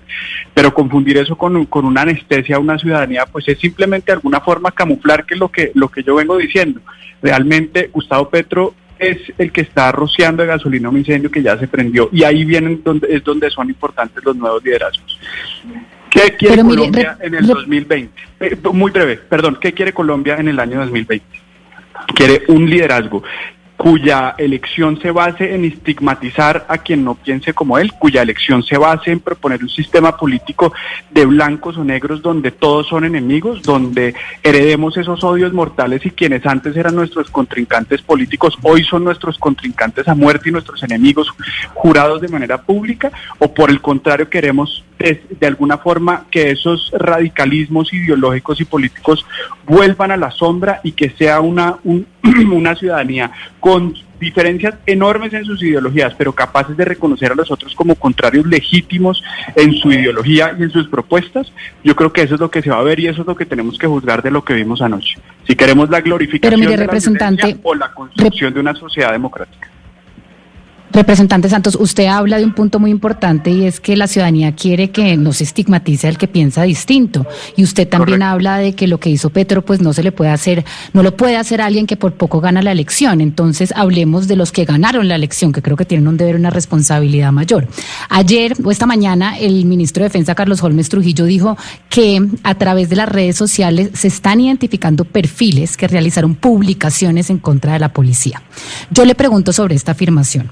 ¿A usted le parece que esta debe ser una respuesta de un ministro de Defensa que está viviendo lo que está viviendo el país en este momento de y la respuesta es vamos a perseguir a todos los que hayan criticado en Twitter a la policía. ¿Esto no le parece que es una persecución a las personas que piensan distinto a ellos, que se atreven a criticar a la institucionalidad? ¿A usted no le parece que esto es una una una violación a nuestra libertad de expresión? Valeria, yo desde el principio de la entrevista lo dije que me parece que la reacción del gobierno nacional ha sido desacertada y desconectada con lo que se está viviendo en el país. Eh, no conozco las, las, afirmaciones de las que eh, usted está hablando, pero sin duda que eh, esto no puede venir a no puede pasar desde la defensa de cuerpo que hizo el ministro de Defensa, con la que no estoy de acuerdo, como lo dije al principio, y tampoco con la macartización de la protesta. Que eso no nos lleve a justificar esos liderazgos de polvorín como el de Gustavo Petro son dos temas distintos, pero tampoco estoy de acuerdo con que ahora se venga a criminalizar eh, la, la disonancia. Lo que no creo es que quienes lleguen a la palestra pública y tengan eh, posibilidad de opinar y de decidir sobre el futuro de la nación sean quienes precisamente acudan a esas mismas ideas, pero desde una orilla ideológica distinta, donde se criminaliza el uniforme de la policía y todo el actuar. Creo que la solución no es ni una, ni criminalizar a quien, a quien critica a la policía eh, con toda legitimidad, ni del otro lado quienes creen que todos los, eh, los policías son unos delincuentes. Pero mire que a propósito de lo que está diciendo el representante Santos, yo le quiero preguntar al representante Racero por el tema que tiene que ver con liderazgo, precisamente. Es decir, esto, este, este, esta crisis que atraviesa el país y que vemos cada, cada tanto manifestaciones coyunturales de la crisis profunda que tiene el país, eh, nos lleva a pensar que realmente hay una, hay una situación complicada en la clase dirigente.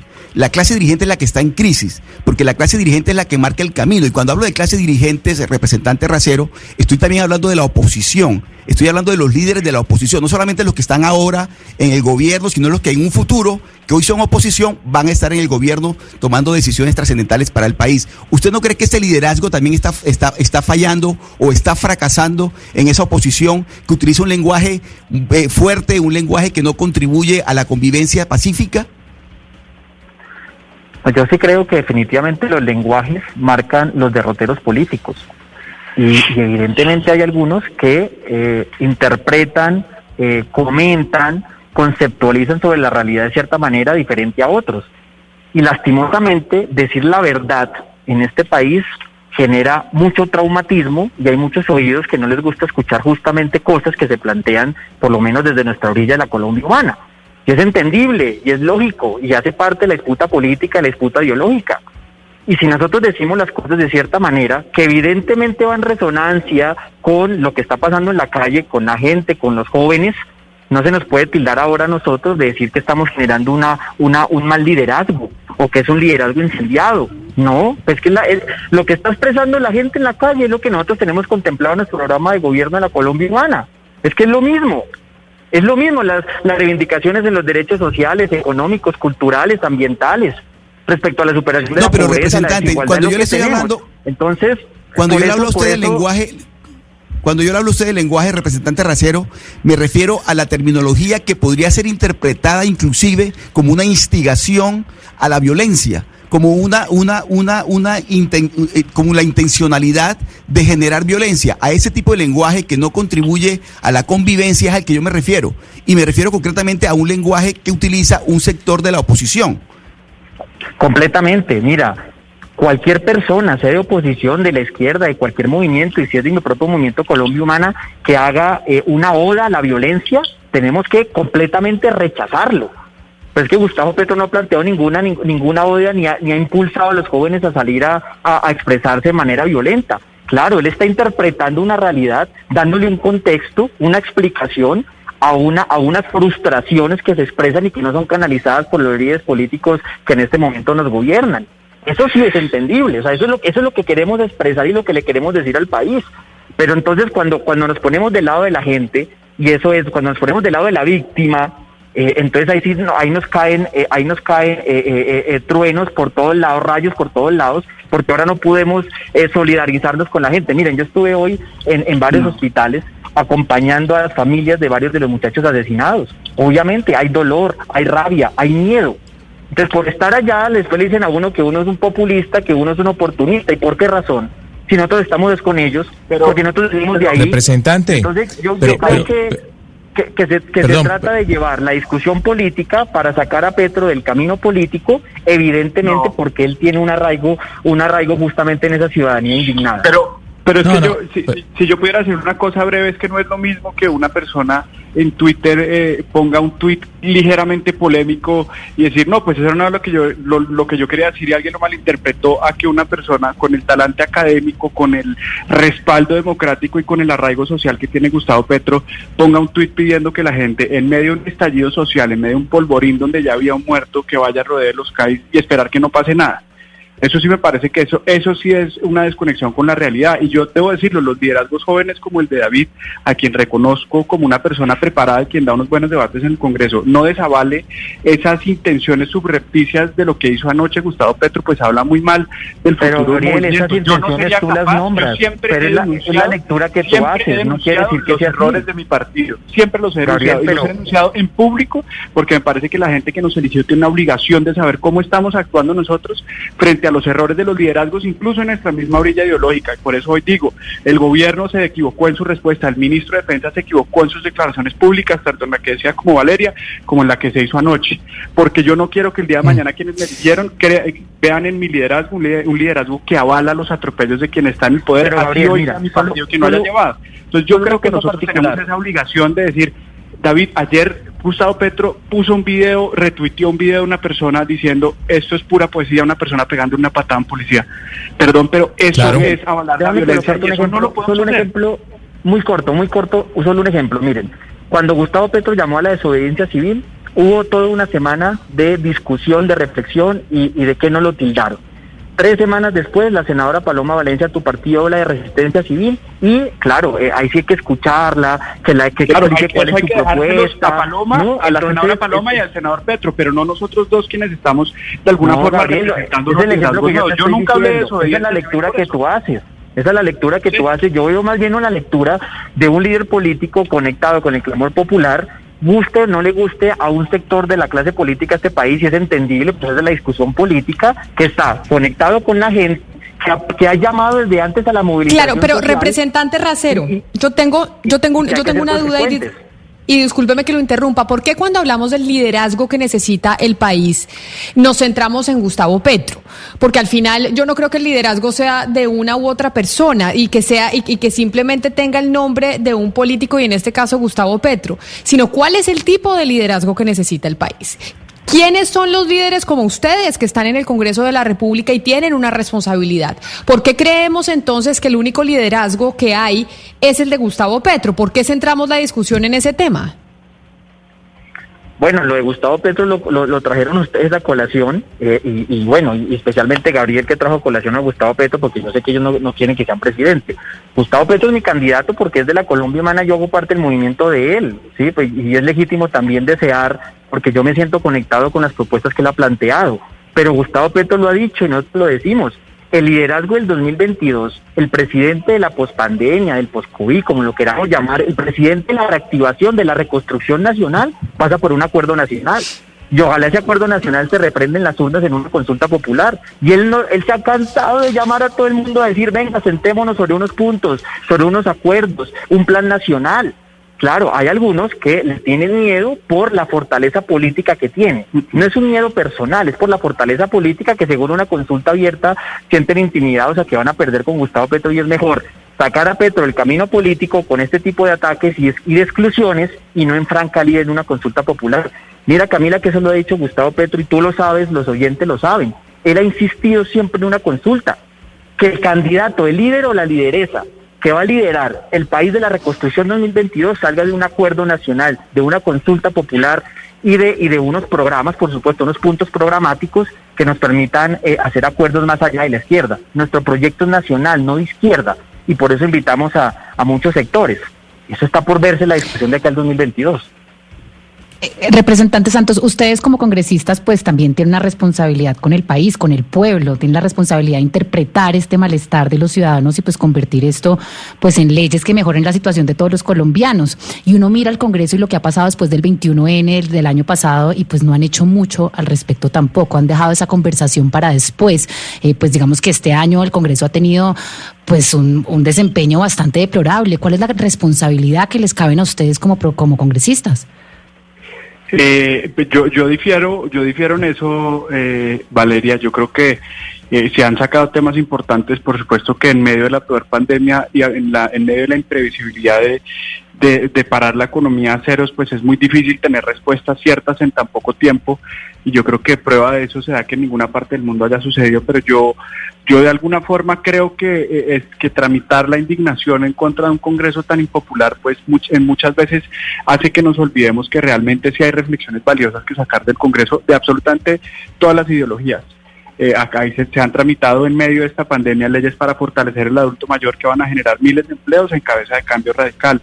Se han aprobado modificaciones para las regalías donde se aumenta la inversión en educación pública, donde podemos ponernos no de acuerdo en la cifra, pero donde, donde de alguna forma se ha hecho, se han aprobado auxilios económicos. Entonces, yo creo que, que es políticamente mucho más rentable, digamos, si yo saliera a decir que el Congreso no ha hecho nada, pero estaría desconociendo iniciativas de muchas personas que yo creo que sí han ayudado a la reactivación económica, que por supuesto no son suficientes y nada lo será en medio de esta incertidumbre, pero sí hay unas iniciativas muy importantes de todos los partidos que han dado cuenta de un Congreso que ha querido trabajar, que se ha quedado faltantes, con muchos de sus miembros muy cuestionados, con lamentables deficiencias en materia de la altura del debate, pero no puede quedarse en, que es un Congreso que no ha funcionado, a pesar de que es lo que acaba de decir sí tiene poco de, de voluntad política. Como lo dijimos cuando empezamos esta discusión, cuando empezamos a hablar con ustedes, y es, eh, hay un malestar social, eso es indudable. El florero de Llorente fue lo que pasó con la policía, pero acá hay una ciudadanía que está haciendo unas reclamaciones desde hace mucho tiempo. Y por eso nos quisimos cuestionar y nos cuestionamos todavía, y es cuál es el liderazgo que necesita el país. Y con esa pregunta quiero cerrar para los dos, porque lo cierto es que al presidente Iván Duque le quedan dos años, dos años que seguirá al mando de Colombia y necesitamos pues que los líderes puedan tomar el toro por los cuernos, como se dice coloquialmente, y que no se vaya, no se le vaya a salir de las manos el país. Y ahí es donde yo le pregunto a los dos, y quiero empezar por usted, por, por usted, representante Racero, y es, ¿cuál sería ese liderazgo que necesitamos que adopte el presidente Iván Duque, que al fin y al cabo, pues es el mandatario que tenemos hoy y al que le quedan dos años? Uy, Camila, qué pregunta tan difícil, porque es que yo, yo ya después de dos años y medio, yo creo que Duque ya no, no tiene arreglo, ¿no? Creo que le ha mostrado una y otra, de una u otra manera, su, su incapacidad, su falta de visión, especialmente, su, su incapacidad para, para convocarnos como país con una agenda nacional. Eh, no tiene proyecto de país, él tiene un proyecto partidista. Eh, lo ha dejado claro una y otra vez. Yo creo que el liderazgo que, que se viene, Camila, sí es un liderazgo de la reconciliación. Eh, eso es algo que, por ejemplo, yo le insisto mucho a Gustavo Petro claro, eh, tiene su forma de ver la política, de, de, hacer la, política, lleva 30 años en esto. Eh, y, lo, que, lo que intentamos como Colombia Humana es realmente posibilitar no solamente eh, poder ser, presentarnos como la fuerza que realmente interpreta esas demandas ciudadanas que tú dices que han sido satisfechas y que yo lo comparto, sino que también tengamos la posibilidad de generar reconciliación con un sector eh, de, de, de, de, los partidos políticos, de los líderes políticos para poder sacar este país adelante. No todos, no todos. Hay, hay, hay sectores políticos en los cuales no nos encontramos y está bien. Esa es la democracia, que haya diferencia, que haya disenso. Eh, o sea que usted cree, representante Racero, que no puede haber un liderazgo y no puede haber como enderezar el rumbo de la nación de parte del, eh, del presidente Duque. No, es no lo que usted creo. considera. por eso, por eso yo creo, Camila, que el debate presidencial se adelantó tan rápido. Yo creo que la gente está, estamos esperando más bien que este, este año y medio pase muy rápido para escoger al nuevo presidente, porque porque no no no hay cómo. Es un presidente mentiroso cierto todo lo eh, es un presidente que sí que no sostiene que no sostiene la palabra. Es un presidente que está desconectado del país encerrado en la casa de Ariño eh, eh, con muchas salidas en falso no no no no lo veo o sea yo creo que el liderazgo tiene que ser desde otro tipo de fuerzas y sobre todo que la gente sea la que le ponga la agenda al presidente y ojalá el presidente escuche pero pero ha demostrado en dos años y medio que ha sido incapaz entonces no no hay no hay que pedirle peras al olmo me queda un minuto y a usted le pregunto lo mismo, representante Santos, para cerrar. Usted que es del partido del presidente y tal vez sí piensa muy distinto al representante Racero. Yo lo primero que creo que hay que hacer es, eh, y esto va a sonar terriblemente cliché, pero desde el gobierno nacional tienen que hacer un alto, así sea momentáneo, y, y hacer una reflexión profunda de lo que ocurrió ayer. Eh, hacer una reflexión profunda en materia de qué le, qué le va a costar políticamente a este gobierno, reconocer que realmente ayer hubo un homicidio, reconocer que hay que hacer unas reformas que incluyan a todos los partidos en el Congreso de la República, de cómo se está manejando el orden público desde la policía. Eh, pero yo creo que lo que quiere ver la ciudadanía en este momento es eso, que reconozcan que hay errores, porque no podemos tener de nuestros dirigentes a nivel local echando la culpa al uniforme y a nivel nacional lavándoselo de manera indiscriminada cuando eso no nos va a llevar a cambios materiales. Yo creo que lo primero es hacer un alto, reconocer que lo que pasó ayer es oprobioso, no solo para la familia de quienes perdieron a un ser querido, sino como sociedad nos debería repugnar que eso no debe volver a ocurrir, que merece unas reformas profundas que incluyan a todos los sectores políticos y sociales del país eh, y que nos lleven de, verdad eh, a, una, a unos arreglos sistémicos de cómo estamos manejando el orden público, donde todos se sientan representados, donde se le puedan garantizar los derechos, la seguridad eh, a todos los colombianos, pero, pero yo creo que lo primero sería eso, reconocer que lo que pasó ayer está mal, decirlo con su nombre, decir el nombre de las personas y no revictimizar a sus familias de alguna forma. ignorando lo que ocurrió ayer y presentar unas modificaciones sustanciales que le den la cara a la ciudadanía. Los representantes a la Cámara, David Racero de la lista de los decentes y Gabriel Santos del Centro Democrático y también el concejal Carlos Fernando Galán, presidente del Consejo de Bogotá, hablando del liderazgo que necesita Colombia y sobre todo con las demandas que tiene la ciudadanía hoy en medio de la coyuntura que vive el país. A los tres invitados, a quienes nos acompañaron, mil gracias por haber estado conectados con nosotros hoy aquí en Mañanas Blue cuando Colombia está al aire. Y esa es una pregunta que queríamos dejarles sobre la mesa. ¿Cuál es el liderazgo que necesita nuestro país? Porque evidentemente es claro que estamos ante una ebullición eh, de un descontento social que se viene viviendo desde antes de la pandemia, que estaba en pausa y hoy lo estamos volviendo a vivir.